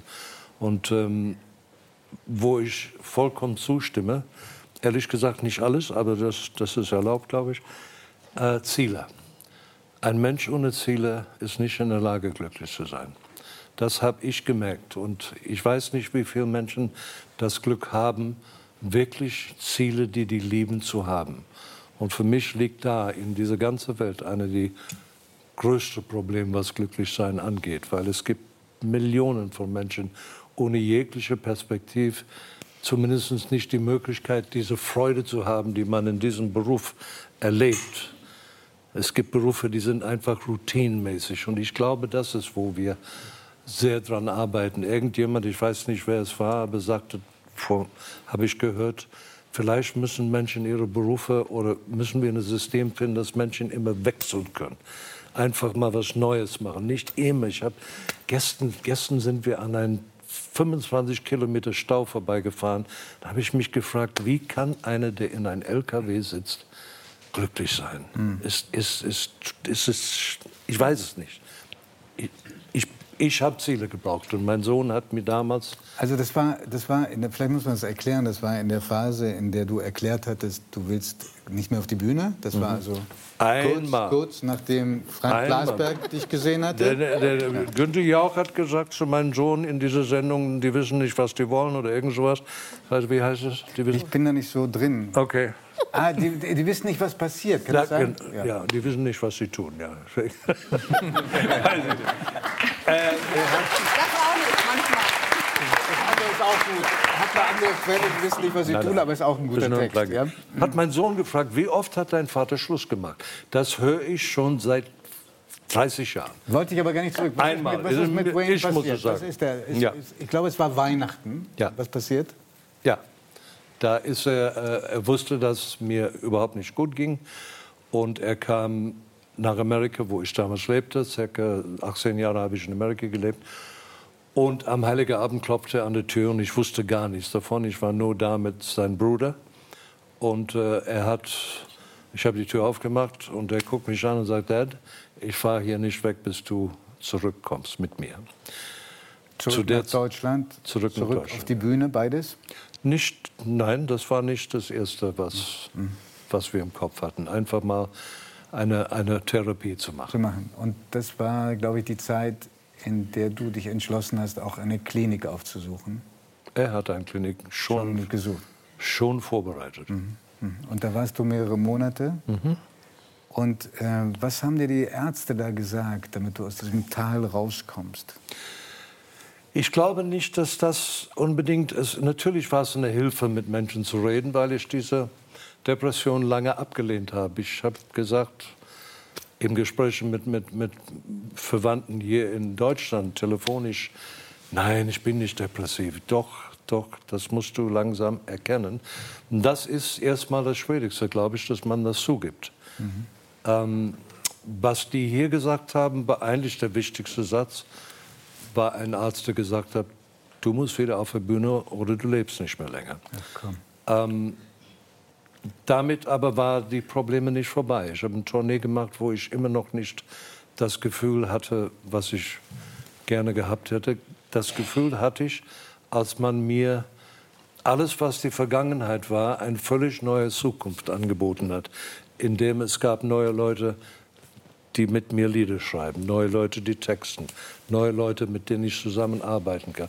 Und wirklich in diese Sekunde, eine Sekunde, wenn ich das so sagen darf, ich weiß Sie noch, sind nicht- gemeint, Professor? Ja, eine? Sekunde habe ich gemerkt, die Türen gehen alle wieder auf. Wieder auf. Mhm. Und bist du, hast du jetzt das Gefühl, nach dieser Erfahrung der Depression, dass du ein gefährdet, einer bist, der auf sich aufpassen muss? Gibt es Symptome, wo du sagst, jetzt, wenn ich jetzt nicht Nee. auf mich, oder ist es ganz weg für dich? Es geht um Strukturen. Man muss wegen, auch, auch in so einer Zeit wie die Pandemie, ohne Strukturen ist ein Tod, ist ein Tag nicht lebenswert. Man braucht Strukturen und das verfolge ich Das weiter. heißt, das Singen, die Bühne ist für dich Lebenselixier. Ach, es ist viel mehr als das. Das ist das, wofür in, die, in, in diese ganze Branche, Platten machen, Fernsehshows, alles, was dazugehört, es gibt nichts zu vergleichen mit dieser Challenge, ein paar tausend Menschen auf eine Bühne zu bewegen. Und das ist, das ist äh, für mich die, diese Ziel, den ich jetzt wieder habe. Im Mai gehen wir in die ganz großen Arenen, was wiederum ganz anders ist als die kleineren Hallen, wo man fast persönlich mit Menschen arbeiten kann. Aber in, in diese Gesichter rauszuschauen nach zweieinhalb Stunden und zu sehen, man hat die bewegt in, in, in, in Form von Lachen, Tanzen, Weinen, alles Mögliche. Hast du das, Gefühl, dass ein, ein, ich glaube, dass du dich als Popsänger siehst und nicht als Schlagersänger? Nein, ich- eher ich- als Popsänger als denn als Schlagersänger? Es ist mir scheißegal. Okay. Aber meine Frage, ob als Schlagersänger oder als Popsänger, völlig egal. Ich singe gerne mal gute Schlager, aber ich bin kein Schlagersänger. Glaubst du, dass es heute schwieriger ist für jemanden, der einen Popsong oder einen Schlager machen will, sich das frei aussuchen zu können? Sind die Zwänge andere? Ich muss ganz ehrlich sagen, wir leben im Moment in einer bisschen Zeit, wo Meinungsfreiheit auch in der Musikbranche ist nicht so erlaubt, wie ich gerne hätte. Weil wenn man manche Dinge kritisiert, ist das nicht unbedingt gut. Und die Zeit, in der wir jetzt leben, ist so fremd und so neu für mich, dass ich nicht mal, wenn Florian mich fragen würde, hast du einen Tipp? Ich weiß es nicht. Worin beschränkt die, äh, besteht die Einschränkung der Erstens darin, dass Menschen, die mein Leben gestaltet haben mit tolle Texte und Zusammenarbeit an Musik, nichts mehr verdienen. Die können davon nicht leben. Du kannst nur davon leben, wenn du auf eine Bühne gehst. Alles andere ist passé. Und ich sage dir, und das tut mir sehr weh, weil ich glaube, es ist traurig, ein Karriere, wie ich gehabt habe, oder wie ein Udo Jürgens oder äh, äh, ein Peter Maffay, das ist fast, glaube ich, nicht mehr möglich. Aber erklär mir noch mal gut, warum. Weil die, die, die Menschen, die gerne Musik hören heute, hören nur die Musik, die die ganz genau mögen. Und zwar im Streaming. Die wählen ihre eigenen Playlists aus und haben nie die Möglichkeit, Das mal was immer das Gleiche, meinst du? Immer das Gleiche. Übrigens, das Gleiche ist auch gleich. Viel zu sehr, gerade in der Schlagerbranche, auf Partymusik im Moment äh, äh, äh, konzentriert. Ähm, es, es ist, es ist, wir werden auch nicht mehr ein Atemlos haben, die die ganze Also Nation Helene Fischer, warum nicht? Weil es wird nur von einer bestimmten äh, Gruppe von Menschen. Wenn du rausgehst und fragst, was ist heute Nummer eins in Deutschland, gut, Komet von Udo war eine ganz besondere Aufna Ausnahme. Aber also ich kenne die Top 20, da kenne ich zehn Künstler nicht. Habe ich noch nie gehört. Es ist, es ist einfach eine ganz andere Zeit. Und ich, ich, ich wünsche Florian alle Glück. Ich kann ihm nur sagen, du hast jetzt schon kapiert, Authentismus ist das Allerwichtigste. Bleib dabei. Und wenn du was machst, was nicht funktioniert, sei sicher, dass es trotzdem authentisch ist. Ja. Du hast mir gesagt,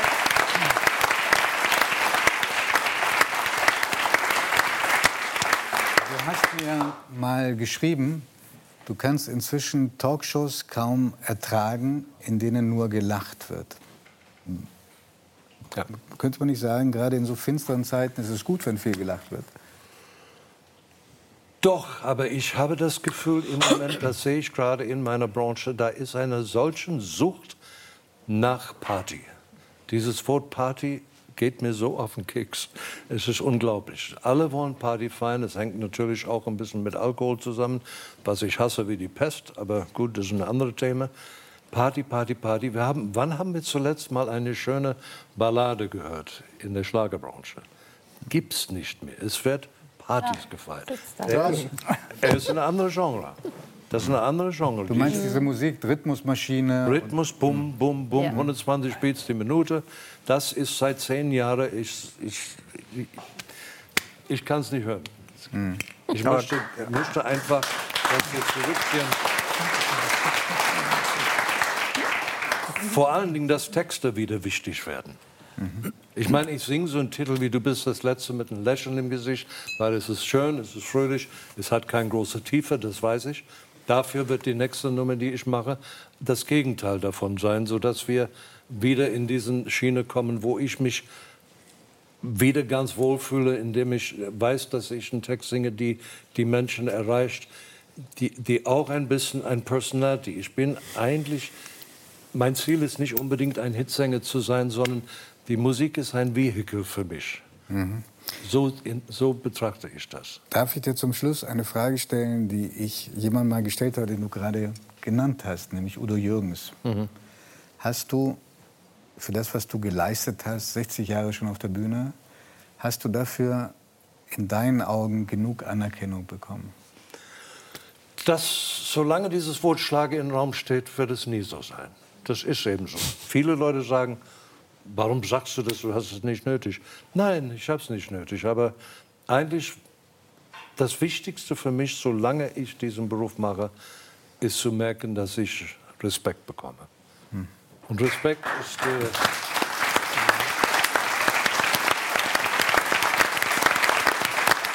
Ich glaube, dass du diesen Respekt gerade sehr bekommst. Von dieser Runde hier, von den Menschen, die hier sitzen und auch von unseren Zuschauern und Zuschauerinnen.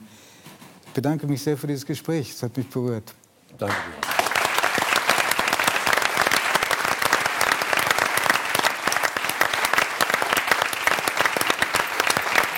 Mehr als 30 Jahre, um genau zu sein, 31 Jahre, sind unsere nächsten Gäste als Mann und Frau verheiratet. Und vor acht Jahren offenbart er ihr dann, transident zu sein, sich im falschen Körper zu fühlen und von nun an als Frau leben zu wollen. Wie beide diesen großen Umbruch gemeistert haben und jetzt als Frau und Frau ihr Leben meistern, das erzählen sie uns jetzt Christel und Christine Deubel. Herzlich willkommen.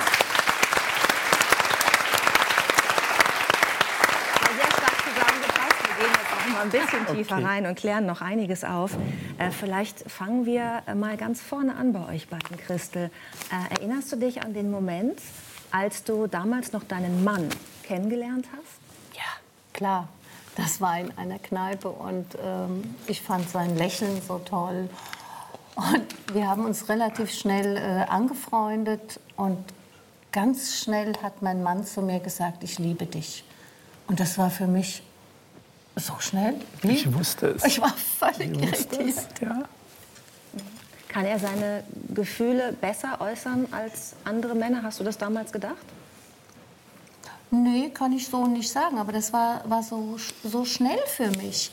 Wir kannten uns vielleicht zwei Wochen oder so und dann kam das große Ich liebe dich. Das war für mich. Aber es hat dich offenbar nicht verschreckt, denn Nein. ihr seid zusammengekommen. Ja. Äh, und äh, hattet, äh, habt ihr immer noch eine wunderbare Liebesbeziehung, aber Ja. eben auch 31 Jahre lang als Mann und Frau. Äh, ganz klassisch. Ganz ne? klassisch, Klassischer ja. Rollenverteilung auch. Ja, ja. Wie habt ihr da zusammengelebt? Also ihr habt drei Söhne. Hast du dich um die, um die Kinder gekümmert Ja. und dein Mann ist arbeiten gegangen. Ich habe mich um die Söhne gekümmert, um die äh, Erziehung, schulische Sachen. Ähm, habe aber dann auch mit kleinen Kindern zusammengearbeitet. Ich bin von Beruf Erzieherin und ähm, ja, wie die dann größer wurden, und größer wurden und älter wurden und dann kam dieser Tag. Da gehen Ja, wir gleich hat noch mal gedauert, drauf ein. ja. Vielleicht sagst du noch mal, ich will noch ganz kurz an der Stelle bleiben, wo du noch mit einem Mann zusammen warst. Mhm. Was hat dich begeistert an ihm? dass es mein, mein Mann war. Das war mein, mein Mensch, mit dem ich zusammen sein wollte. Und ich, ich habe einen Mann geheiratet. Ich wollte mit einem Mann zusammen sein. Wir haben uns ja vorher so ein bisschen unterhalten, hast du gesagt, es hat dir so gut gefallen, dass er, er, hat, er war so harmoniebedürftig Ja. auch und sanft. Sanft, harmoniebedürftig, liebevoll. Familie einfach. Ja. Mhm. Ähm, wie präsent war in dieser Zeit, ähm, Christine, als du noch ein Mann warst, von der wir gerade sprechen, Mhm. deine Transidentität für dich? Ähm, es war am Anfang, wie ich Christel kennengelernt habe, spielte das auf einmal keine große Rolle mehr. Das hängt damit zusammen, dass Christel, wie sie schon sagte, äh, nicht nur mit kleinen Kindern gearbeitet hat, sondern in der Blindenschule tätig war und mit blinden, mehrfach behinderten Kindern gearbeitet hat. Am Anfang war das für mich schwierig, erstmal mit den Kindern irgendwie umzugehen. Und dann habe ich gemerkt, wie, wie locker und leicht die ihr Leben nehmen.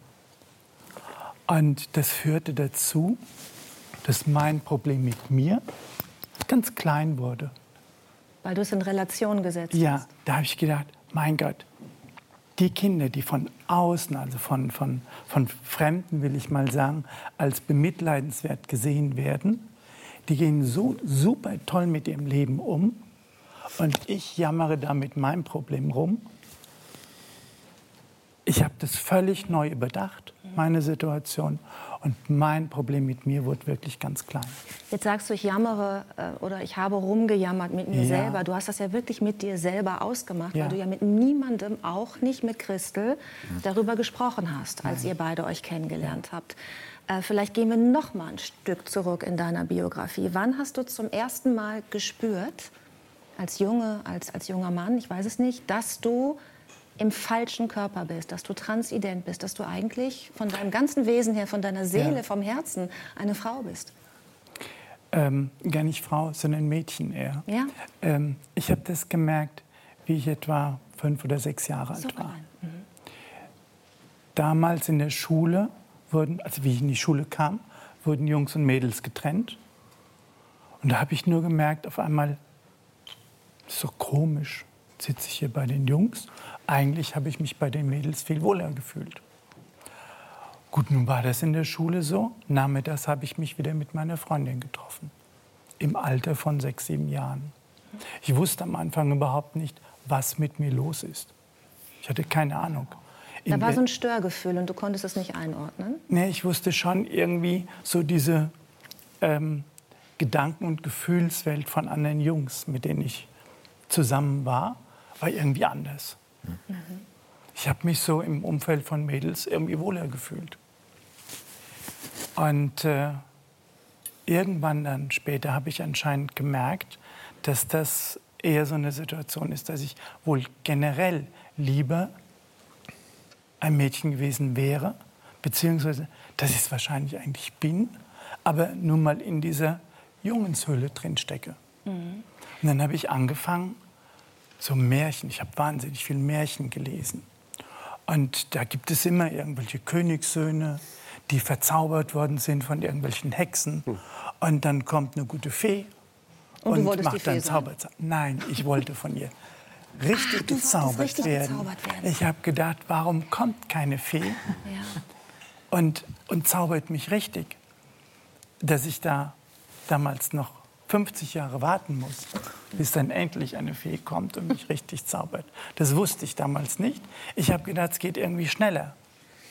Aber es passierte nicht. Und ich war vielleicht 10, 11, wo ich das Beginnende Pubertät? noch gar nicht, aber da habe ich gemerkt, da kommt keine Fee. Du musst dich mit dieser Situation, in der du hier steckst, irgendwie abfinden. Und ich habe ich hab eine etwas ältere Schwester Und da habe ich natürlich für mich manchmal Sachen von ihr anprobiert, heimlich. Und das musste irgendwann ja passieren. Es kam raus. Ja, sie hatte so einen schönen Pullover gehabt, das kam raus. Und da bin ich bestraft worden. Und Von wem? von deiner meiner Mutter. Von Ja. meiner Mutter. Wie, wie hat sie dich bestraft? Ja, damals war sowas mit Hausarrest und du musst dich wie ein richtiger Junge benehmen. Und ähm, äh, das sind Sachen von deiner Schwester und, und du bist ein Junge und so. Das habe ich ja alles eingesehen. Ja? Dass Jungs solche Pullover nicht anziehen. Aber ich habe mich so wohl gefühlt da drin. Ich habe mich so richtig gefühlt. Habe aber gelernt, das darfst du nicht. Und wenn es passiert, musst du, wirst du bestraft. Du musst es geheim halten. Es muss, darf kein Mensch das erfahren. Dann kannst du damit leben. Wir müssen ja jetzt auch sagen, wir sprechen ja jetzt auch von einer Zeit, äh, wenn ich richtig informiert bin, dass es homosexuelle Menschen gibt, das wusste man, ja, das war aber auch nicht gern gesehen in der eigenen Familie, zu der Zeit noch bei vielen. Ähm, aber transident, dieses Wort, äh, das Bewusstsein dafür, dass es Menschen gibt, die im falschen Körper sind, Ja. das gab es doch noch gar nicht. Oder? Nein. Und ich wusste auch gar nicht, was mit mir ist. Ich habe nur gemerkt, dass ich anscheinend doch mehr irgendwie Mädel bin als, als Junge. Was war Aber die Angst was- deiner Mutter, die das so unterdrückt hat? Ähm, nun muss ich sagen, meine Eltern sind in dieser Kriegszeit, in dieser elenden Nazi-Zeit mit groß geworden, haben das erlebt. Und nach dem Krieg, glaube ich, war es für viele dort. Ähm, es wurde vieles unter den Teppich gekehrt. Nur nicht auffallen, nicht aus der Norm irgendwie abweichen oder von der Norm abweichen. Und für meine Eltern wäre das ganz schlimm gewesen, wenn sie einen Jungen gehabt hätte, der homosexuell ist. Das war die Vermutung, warum du die rosa Vielleicht bei meiner Mutter Mhm. war der Gedanke, mein Vater hat das völlig ignoriert. Der hat irgendwann mal gesagt, benimm dich wie ein richtiger Junge und sowas. Und ich habe ich hab mir auch Mühe gegeben.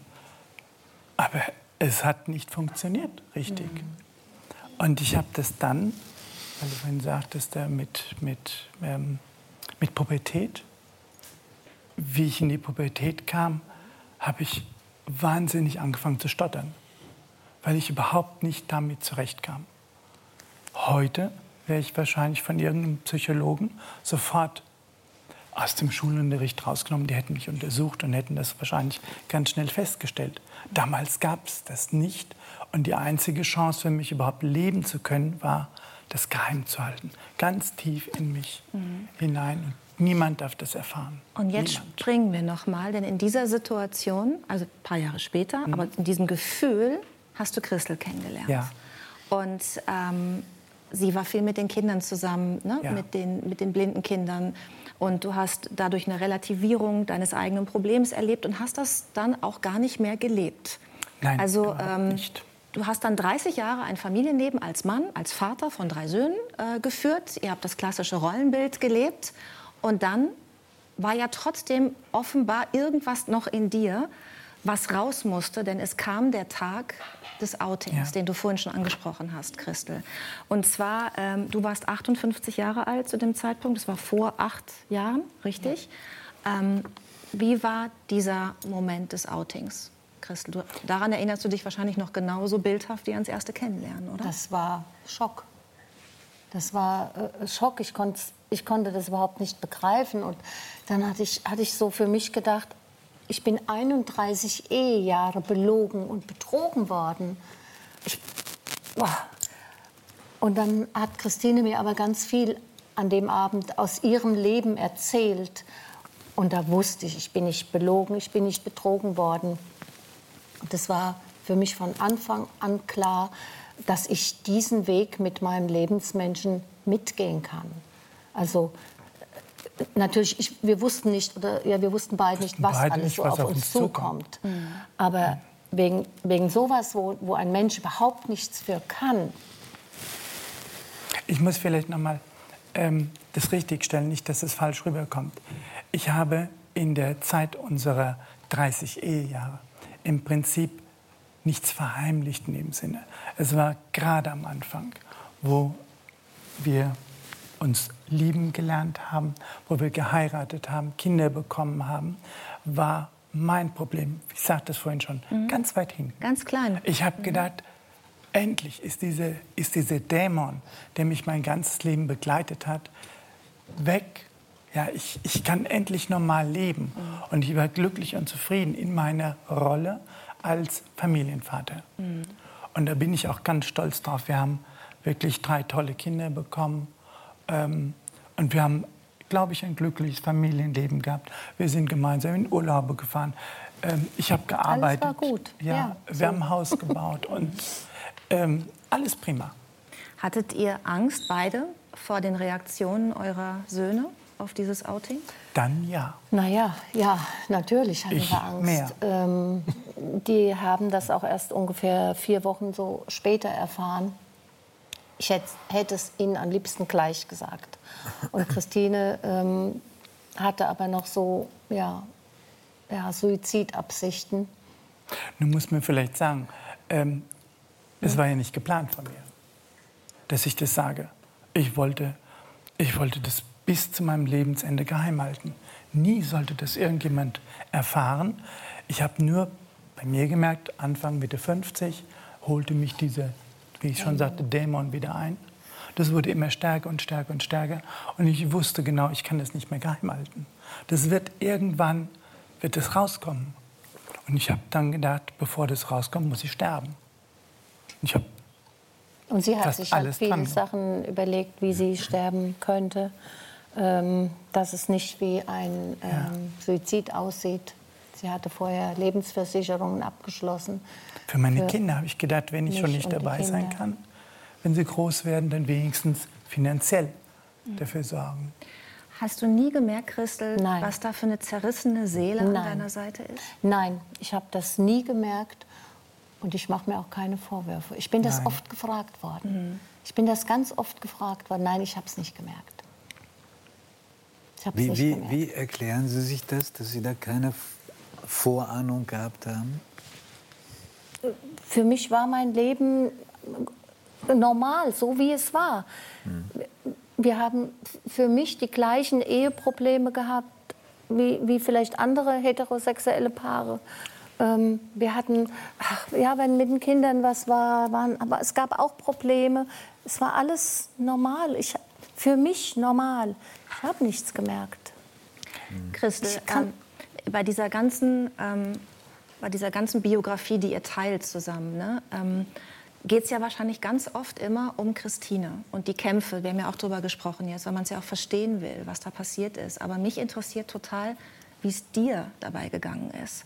Denn du hattest ja auch eine Vorstellung von deinem Leben. Du hast dich in einen Mann verliebt und Ja. wolltest mit deinem Mann Alt werden. alt werden. Und jetzt sagt dein Mann dir, ich will aber eine Frau werden. Ändert seinen Vornamen und äh, lebt jetzt auch als Frau. Äh, welche Kämpfe hast du ausgestanden? ich, ich weiß gar nicht, ob ich, so, ob ich so alleine die Kämpfe. Ich denke immer, wir haben das zusammen ausgestanden, diese, diese ganzen Kämpfe. Es war, es war schwer gewesen, ähm, die, die körperliche Veränderung. Die körperliche Christel hat für mich Veränderung. gekämpft, wie ein Löwin. Ich hatte, ja, was, was ich mir so gehofft hatte, am Anfang hatte ich gesagt, bitte lass mir doch wenigstens deine Stimme. Nur die ja. Stimme. Und dann bist du sogar mit ihr zur Logopädin gegangen, damit sie lernt, so zu sprechen wie eine Frau. Denn die Stimme kann man ein bisschen verändern. durch Mhm, kann man, ja. Ja. Und ich finde das so unglaublich berührend. Deswegen wollte ich zu diesem Punkt in diesem Gespräch kommen, weil eure Geschichte ist für mich so eine starke Liebesgeschichte, weil du so zu ihr, zu ihm gehalten hast. Ja, sie ist mein. Lebensmensch. Ja. Und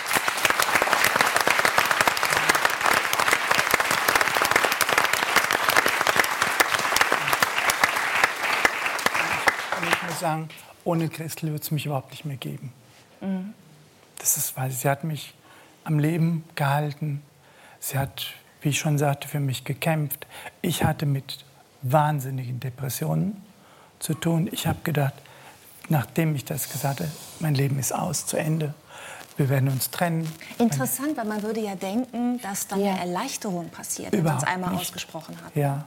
Aber dann ging es ja erst richtig los, Ja. ne? mit Ja. den Suizidgedanken, mit der großen Depression, mit im Bett liegen, wochenlang bei abgedunkeltem Raum. Ne? Die Der Söhne wussten, ich fasse das ein bisschen zusammen, die Söhne wussten äh, gar nicht, was los Mhm. ist, haben dann irgendwie Essen reingebracht zum Mhm. Vater, der dir schon gesagt hatte, Ja. er ist Mutter. Ja. Und ähm, ihr habt diesen Weg jetzt zusammen beschritten, beschreitet ihn immer noch, es ist ein Prozess. Seit acht Jahren äh, würdet ihr sagen, dass ihr jetzt ein Miteinander, also bist du versöhnt mit der Situation? Bist du versöhnt mit der Situation? Ich bin versöhnt. Ja? Ich bin versöhnt, ja.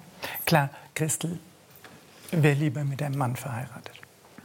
Ich glaube, sie Und- wäre am liebsten mit dir verheiratet. Das ist schön.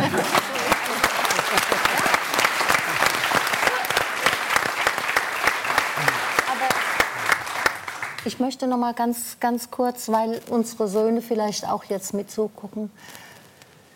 Ich glaube, wir hätten vieles nicht geschafft, wenn wir nicht gewusst hätten, dass die so hinter uns stehen. Ja.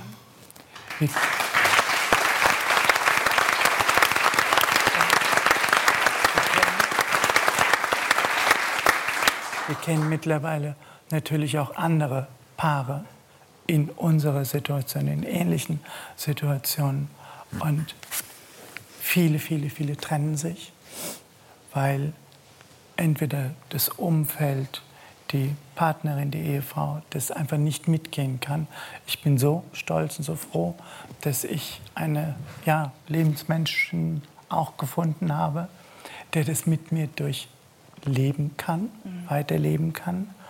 Und äh, letztendlich, wir haben uns natürlich auch überlegt, machen wir das, gehen wir so wie hier in die Öffentlichkeit, zeige ich mich, zeigen wir uns, Menschen wie ich sind sehr angreifbar. Wir kennen viele, die zusammengeschlagen wurden, einfach weil sie anders sind, nicht der Norm entsprechen. Und wir versuchen, da einfach für ein bisschen mehr Toleranz zu werben.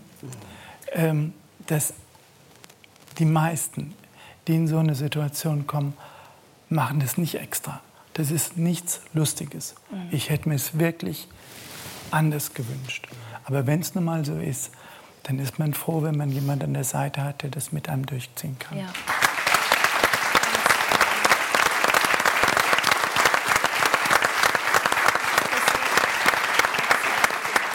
Ihr wärt nicht an diesem Punkt, wenn ihr nicht auch Zusammenhalt von der Familie erlebt hättet. Eure Schwiegermutter hat auch, also deine Schwiegermutter hat eine Mhm. große Rolle gespielt, die leider jetzt kürzlich verstorben ist. Ähm, und ich weiß, weil ich mich ja mit euch auseinandergesetzt habe, das konnte man jetzt nicht alles besprechen, aber dass sich Arbeitskollegen abgewandt haben, dass sich Freunde abgewandt haben, weil sie mit der Situation nicht klarkommen. Und ich hoffe, dass diese Sendung, dass ihr mit eurer Geschichte vielleicht ein bisschen dazu beitragen könnt, dass das einfach völlig normal ist, was da in dir war, die Transidentität und dass man Respekt hat äh, vor jemandem, der dann sagt, ich bin jetzt konsequent, ich äh, bekomme sonst eine Depression, ich gehe jetzt diesen Schritt und dann wird es vielleicht noch mal einmal noch schlimmer, aber dann ist das Licht zu sehen und das Licht am Ende des Tunnels und deswegen danke ich euch sehr, danken wir euch sehr äh, für den Besuch hier bei uns. Ich will vielleicht ganz kurz noch, du hattest ja vorhin gefragt, wie es wie es mir dabei gegangen ist. Mir fällt da eine Sache ein, als dieser, äh, die, der Name kam, Christine, also vom, vom Amtsgericht, Äh, Amtsgericht Beschluss, offizieller Beschluss. Die Name, Und Personenstandsänderung Änderung, ja auch. ja. Ne? Und ich wusste ja, dass sie Christine heißen wird und der Brief kam und ich war, sie war äh, arbeiten und ich war alleine und ich war völlig verzweifelt, völlig. Ich bin äh, hingelaufen, habe all seine Kleider genommen, seine Anziehsachen genommen, habe die unter Tränen in, in eine Tüte reingestopft und er hatte ein Hemd, was ich so geliebt habe an ihm.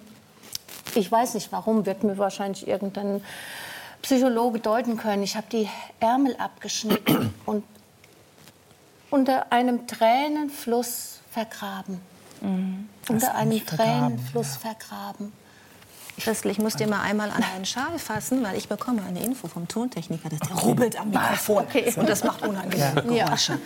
Aber ähm, ich muss sowieso, weil die Sendung ja leider, leider nur zwei Stunden lang ist, ähm, mich an dieser Stelle bedanken für das Gespräch. Ähm, Ich glaube, ihr habt vielen Menschen vielleicht ein bisschen die Augen geöffnet über ähm, ja, Transidentität. Danke, dass wir hier Vielen Dank. dass ihr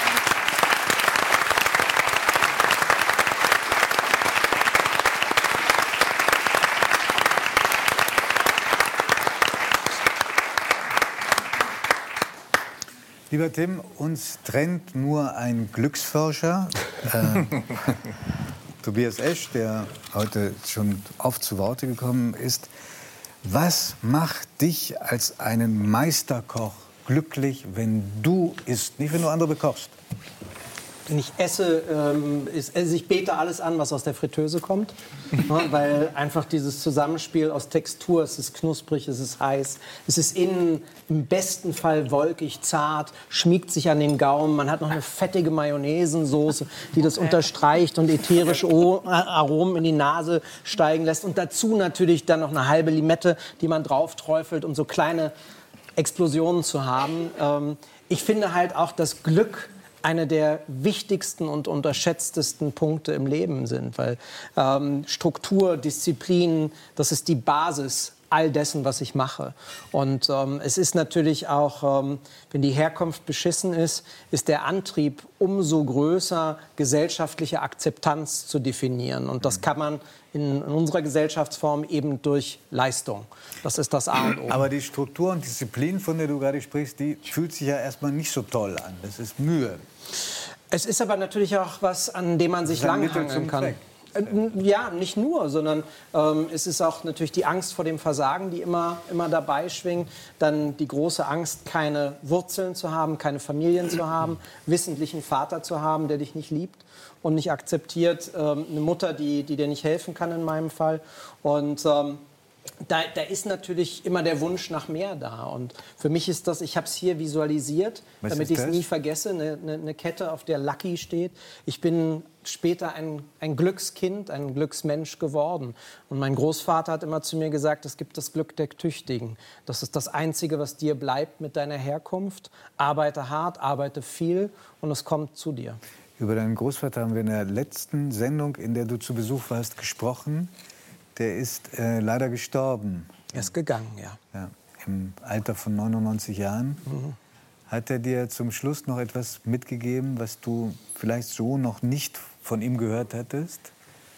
Na, ich glaube, das Prägendste ist natürlich für mich gewesen, ich durfte nur sehr selten zu meinen Großeltern, ähm, weil das da eben... Da ist das Bild von ihm. Das, äh, ja, das ist das Ja, Letzte, ja. Äh, was es tatsächlich da war er gibt. schon 99? Ja, das war ähm, ein oder zwei Wochen bevor er gegangen ist. Hm. Ich hatte das ähm, Privileg, ihn zu begleiten, aber es war natürlich auch der letzte meiner, meiner eigentlichen Familie, der gegangen ist. Das heißt, seitdem habe ich aus, aus diesem Mama, Papa, Oma, Opa gibt es niemanden mehr. Und ähm, ich bin froh, dass meine, meine Frau ähm, eben in mein Leben getreten ist mit einer großen Familie. Aber dieses Wurzellose, ähm, das wünsche ich keinem. Und ich glaube, wir haben uns vorhin ja erst Florian ist kennengelernt. gemeint. Ähm, und, und wir teilen so ein paar Sachen. Und die Suche, die elementare ist nach bedingungsloser Liebe.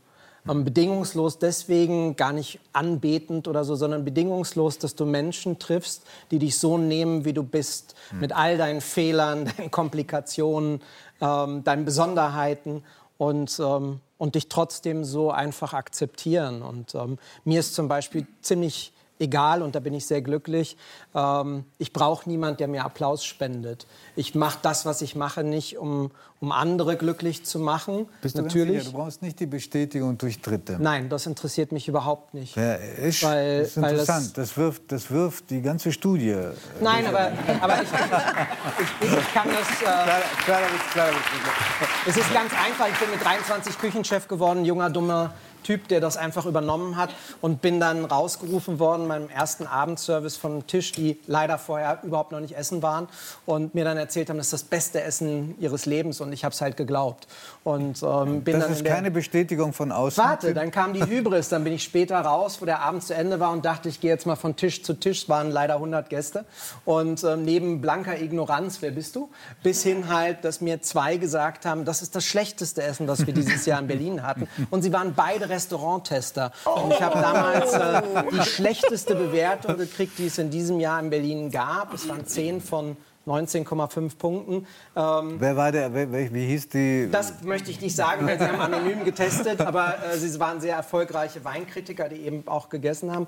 Und ich habe es dann geschafft, 19,5 zu kriegen. Aber in dem Moment, das hat mich dann Also im 15 Jahre Gourmillon. gedauert. Im Gummio, genau. In dem Moment hatte ich 10 Punkte und diese 10 Punkte bedeuteten eigentlich raus aus der Küche, du Miststück und werd Kfz-Mechaniker, Maler oder irgendwas, aber nie wieder. Nie wieder fässt du Essen an. Und ähm, da habe ich halt gelernt, hör nicht auf die, die dir sagen, du bist der Größte. Genauso wie du ignorieren kannst, wenn dir jemand sagt, das ist blanke Scheiße, was du machst. Du musst damit zufrieden sein. In dem Moment, wo ich ein Gericht kreiere, es über den Pass schicke zum Gast, mache ich das Bestmögliche, was ich kann. Ich muss damit glücklich sein. Was die anderen daraus machen, liegt nicht mehr in meiner Das Hand. heißt, du hast einen Applaus.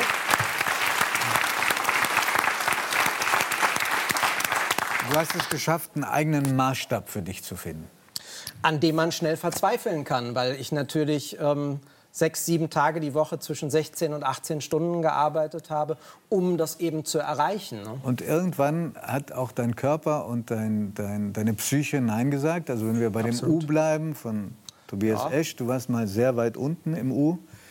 Kennst auch das, was Howard Carpendale eben so eindrucksvoll äh, Ja. beschrieben hat. Du hast auch eine sehr depressive Phase durchgemacht. Absolut. Und ähm, wie bist du rausgekommen da? Ich habe mir, ich visualisiere alles, was ich mache. Ähm, ich habe mir ein Dynamo vorgestellt am Fahrrad. Ja, wenn du ähm, kein Licht hast, dann trittst du rein und dann kommt langsam, langsam wieder Licht raus. Ne? Und ich habe dann einfach angefangen, wenn ich nicht mehr konnte, wenn ich umgefallen bin, weil ich zu viel gearbeitet hatte, Krankheiten ignoriert habe, habe ich einfach langsam wieder angefangen. Zehn Stunden, dann zwölf Stunden, dann 14 und habe mich einfach gesteigert, bis ich wieder voll leistungsfähig war. Stimmt es, dass du dich mal am Herd festgebunden hast? Für Gott hab ihn selig, äh, Wolfgang Siebeck. Das war damals Der der, große- wichtigste Restaurantkritiker Zeit- im deutschsprachigen. Raum. Mhm. Und ich wusste, der kommt abends. Und ich hatte äh, eine, eine Infektionskrankheit, äh, die ich anderthalb Jahre verdrängt hatte. Da hat man so Müdigkeit, Kopfschmerzen, Magen-Darm-Probleme. Hatte ich immer. Und ähm, Magen-Darm für einen Koch ist super. Ja. ja, also, aber ich war damals schlanker. Und, äh, und dann war klar, er kommt. Und ich konnte schon nicht mehr stehen, weil ähm, das war so ein Syndrom, wo die Haut dann sich entzündet hat als, als letzte Stufe. Und dann habe ich halt, weil ich habe mir schon die Schuhe hinten abgeschnitten, weil die so gedrückt haben. Und dann habe ich mich mit äh, zwei Touchons, das sind diese Anfasser, festgebunden am Herdblock und äh, habe halt mir alles geben lassen, angerichtet, abgeschmeckt, geschickt und dann wirklich wie so eine Inszenierung beim Hauptgang sind die Lichter ausgegangen. Also den Teller noch rausgeschickt und dann bin ich halt auf der Intensivstation wieder aufgewacht. Nein. Und äh, das ging aber relativ schnell. Da hat äh, hochdosiert Cortison geholfen und so nach zwei, drei Monaten war das alles wieder gut. Was hat sie weggeschrieben an dem Abend? Äh, sehr, sehr gut. Er hat mich tatsächlich für äh, äußerst talentiert gehalten. Ähm, äh, es war ein bisschen zu viel. Ich bin aber schon immer zu viel gewesen. Zu scharf, zu sauer, zu süß. Äh, Ach, aber das ist, es- für ihn schon, war- das ist schon für ihn höchstes Lob gewesen. Ja, ja, ja, definitiv. Wir haben dann auch äh, noch Kontakt gehalten und ähm, er war sehr großartig. Sehr Was? streitbar, sehr großartig. Ja, sehr eigen auch. Ja. Sagt man Äh, über dich auch. Ja. Wir schätzen uns sehr, deswegen, ich halte das für elementar. Aber es ist doch interessant, wenn man die Geschichten jetzt hört von dir, aber auch von Florian vorhin. Äh, Herr Esch, das habe ich in Ihrem Buch nicht gefunden. Das ist aber kein Vorwurf, sondern einfach nur eine Feststellung. Das ist doch vermutlich eine Person in einer noch so schwierigen Kindheit reicht, um jemandem einen Halt zu geben, von dem er das Leben, ein Leben lang profitiert. Absolut. Und das findet sich schon auch im Buch, weil das letztendlich Aber ein bisschen geht, verklausuliert. genau, es geht um die Bezogenheit. Also es geht darum, gibt es jemand, der mir vertraut, wie wir gehört haben, so wie ich bin. Und das, was Christel beschrieben hat, Entschuldigung, Christiane beschrieben hat. Christine. Christine, Christine. Entschuldigung. Das Gefühl, falsch zu sein oder nicht geliebt zu sein oder äh, weggeschickt zu werden oder wie auch immer. Am Ende geht es darum, dass die Lösung, das Glück, den Ort, finde ich in mir selbst. Der ist in mir. Also ich muss sozusagen irgendwie nach Hause kommen, in mir zu Hause sein. Aber ich, ich hatte ja überhaupt, kein, überhaupt keine Chance. Also ich wusste, Genau. ich könnte mein Glück erreichen, wenn ich ein Mädchen wäre. Genau. Aber die Chance hatte ich nicht. Genau. Das, das heißt, das nach Hause kommen. Und da hilft natürlich, wenn es einen Großvater gibt zum Beispiel. Oder Ja, oder Aber- seinem Fall die Pflege. Ja. Aber ähm, du hast ja ähnlich wie die beiden, die uns gerade alle so beeindruckt haben. Ähm, du hast auch eine Art Lebensmensch jetzt gefunden. Du hast vorhin auch schon angedeutet, deine Lebensgefährtin, ähm, Österreicherin, die nicht kochen kann, aber sehr viel vom Essen versteht. Ähm, du Noch bist- schöner sind die Kochbücher, die sie macht. die, noch schöner sind die Kochbilder, die, die haben wir jetzt. Wir kommen auch gleich zu deinem. Alles gut. Ähm, also du liebst fast alles an ihr, aber nicht unbedingt ihre Familie, wenn sie zu Besuch kommt. Habe ich das richtig verstanden? Nee, nee, wenn- müssen wir immer zur Familie. Achso, du spielst, jetzt darauf an, dass ich eine Burg habe, in der ich lebe. Ja, also Ja. ich, ich spiele darauf an, dass Menschen, die sehr eigen sind, so wie du und ich, Ja. zwar überwiegend sozialverträglich sind, aber auch einen Sprung in der Schüssel behalten. Definitiv. Ja, und bei dir ist, gehört offenbar dazu, dass du es nicht so gerne hast, wenn jemand in deine eigenen vier Wände kommt. Das heißt nicht nur nicht so gerne, ich bin da eher schwarz oder weiß. äh, die Wohnung ist für mich meine Frau und den Hund. Und äh, das reicht. Das stört dich physisch, richtig physisch, wenn jemand da reinkommt, weil was passiert dann? Was es könnte ist, es, passieren? weil das, Da sieht darum geht es gar nicht. Ich möchte das einfach komplett nicht haben. Ich möchte einen Ort nur für mich haben. Und äh, Katharina kommt aus einer großen Familie, hat fünf Geschwister. Wir haben jetzt schon, ich glaube, elf Neffen und Nichten. Und bei denen ist das völlig normal. Man kommt, man schläft bei jemandem und so. Und für mich ist das eben nicht normal, eine Wohnung zu haben. Für mich ist das nicht normal, dass ich mein eigenes Bett habe. Für mich ist das nicht normal gewesen, als Kind zu wissen, was ist Essen. Was ist warmes Essen? Ich weiß wirklich, was Hunger ist. Und ich habe mir das erkämpft und das ist einfach mein Rückzugsort. Ich brauche einen Ort nur für mich. Und ähm, weil ich jetzt schon mit jemandem zusammen wohne, ist das mittlerweile mein Badezimmer. Und äh, das ist halt wirklich.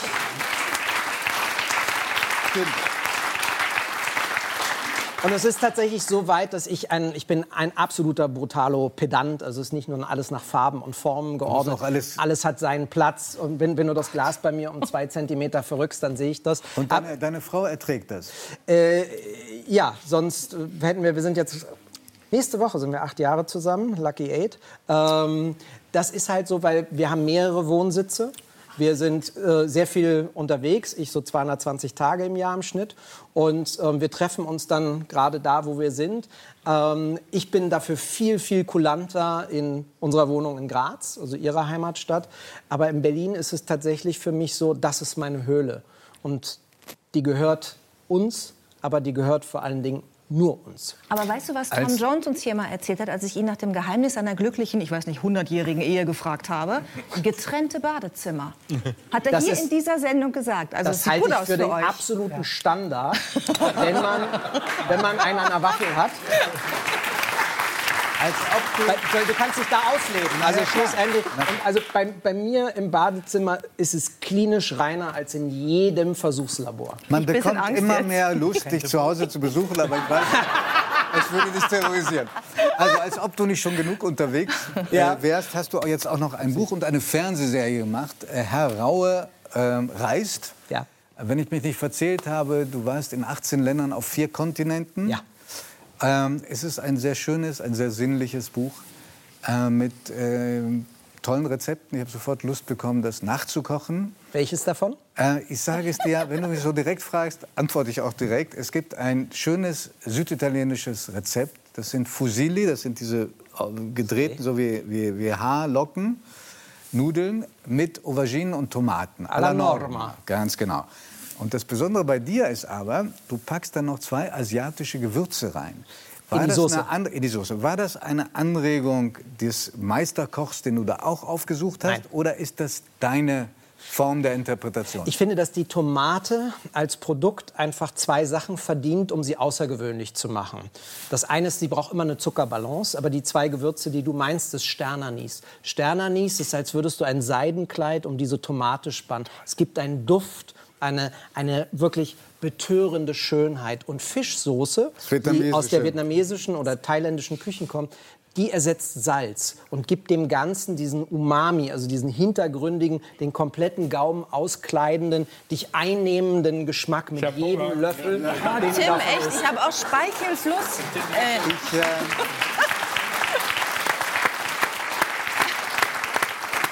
ich habe den Kolleginnen und Kollegen dieser Redaktion versprochen, wenn die Quote gut ist heute Abend, Ja. dann koche ich für alle dieses Gericht. Äh, Lucky You, ruf mich nicht an. Eine Frage der, eine Frage der Ehre.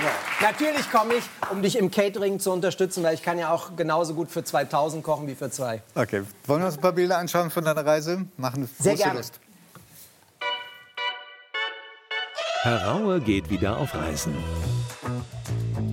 Diesmal nach Havanna. Marrakesch. Japan. Ich will das alles haben, ich will kaufen, ich will damit kochen. Vancouver.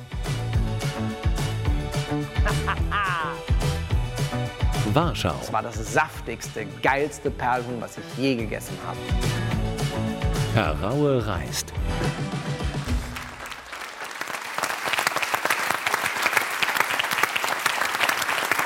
Kann nur sagen, bei der nächsten Staffel nimm uns mit. Es war, Sehr, sehr gerne. Es war bestimmt anstrengend. Aber, Alle! Aber, seid alle eingeladen. Aber es war auch wunderschön. Ähm, in der Anmoderation, in der Anmoderation habe ich gesagt, äh, wir reden äh, mit dir auch über die Vier-Tage-Woche. Und äh, bei, bei vollem Lohnausgleich und mit möglichst wenig Arbeitsstunden, warum du diesem Modell eher skeptisch gegenüberstehst. Das haben wir jetzt leider nicht geschafft. Deswegen haben wir einen Vorwand, dich zu fragen, ob du bald wiederkommst. Danke. Es wäre ein tolles Thema gewesen, auch mit den anderen Gästen hier. Oh, ich glaube schon. Ja, also es ist äh, ein Thema, was viele beschäftigt und jeder in seinem Arbeitsumfeld ähm, auch die Erfahrung gemacht hat, dass sich das Arbeitsverständnis vieler Menschen verändert hat und dazu diskutieren, ob das gut ist oder nicht. Das ist der nächste Tim Raue, bestimmt mit vielen neuen Rezepten. Es war wunderschön, dich hier zu haben. Dankeschön. Ja,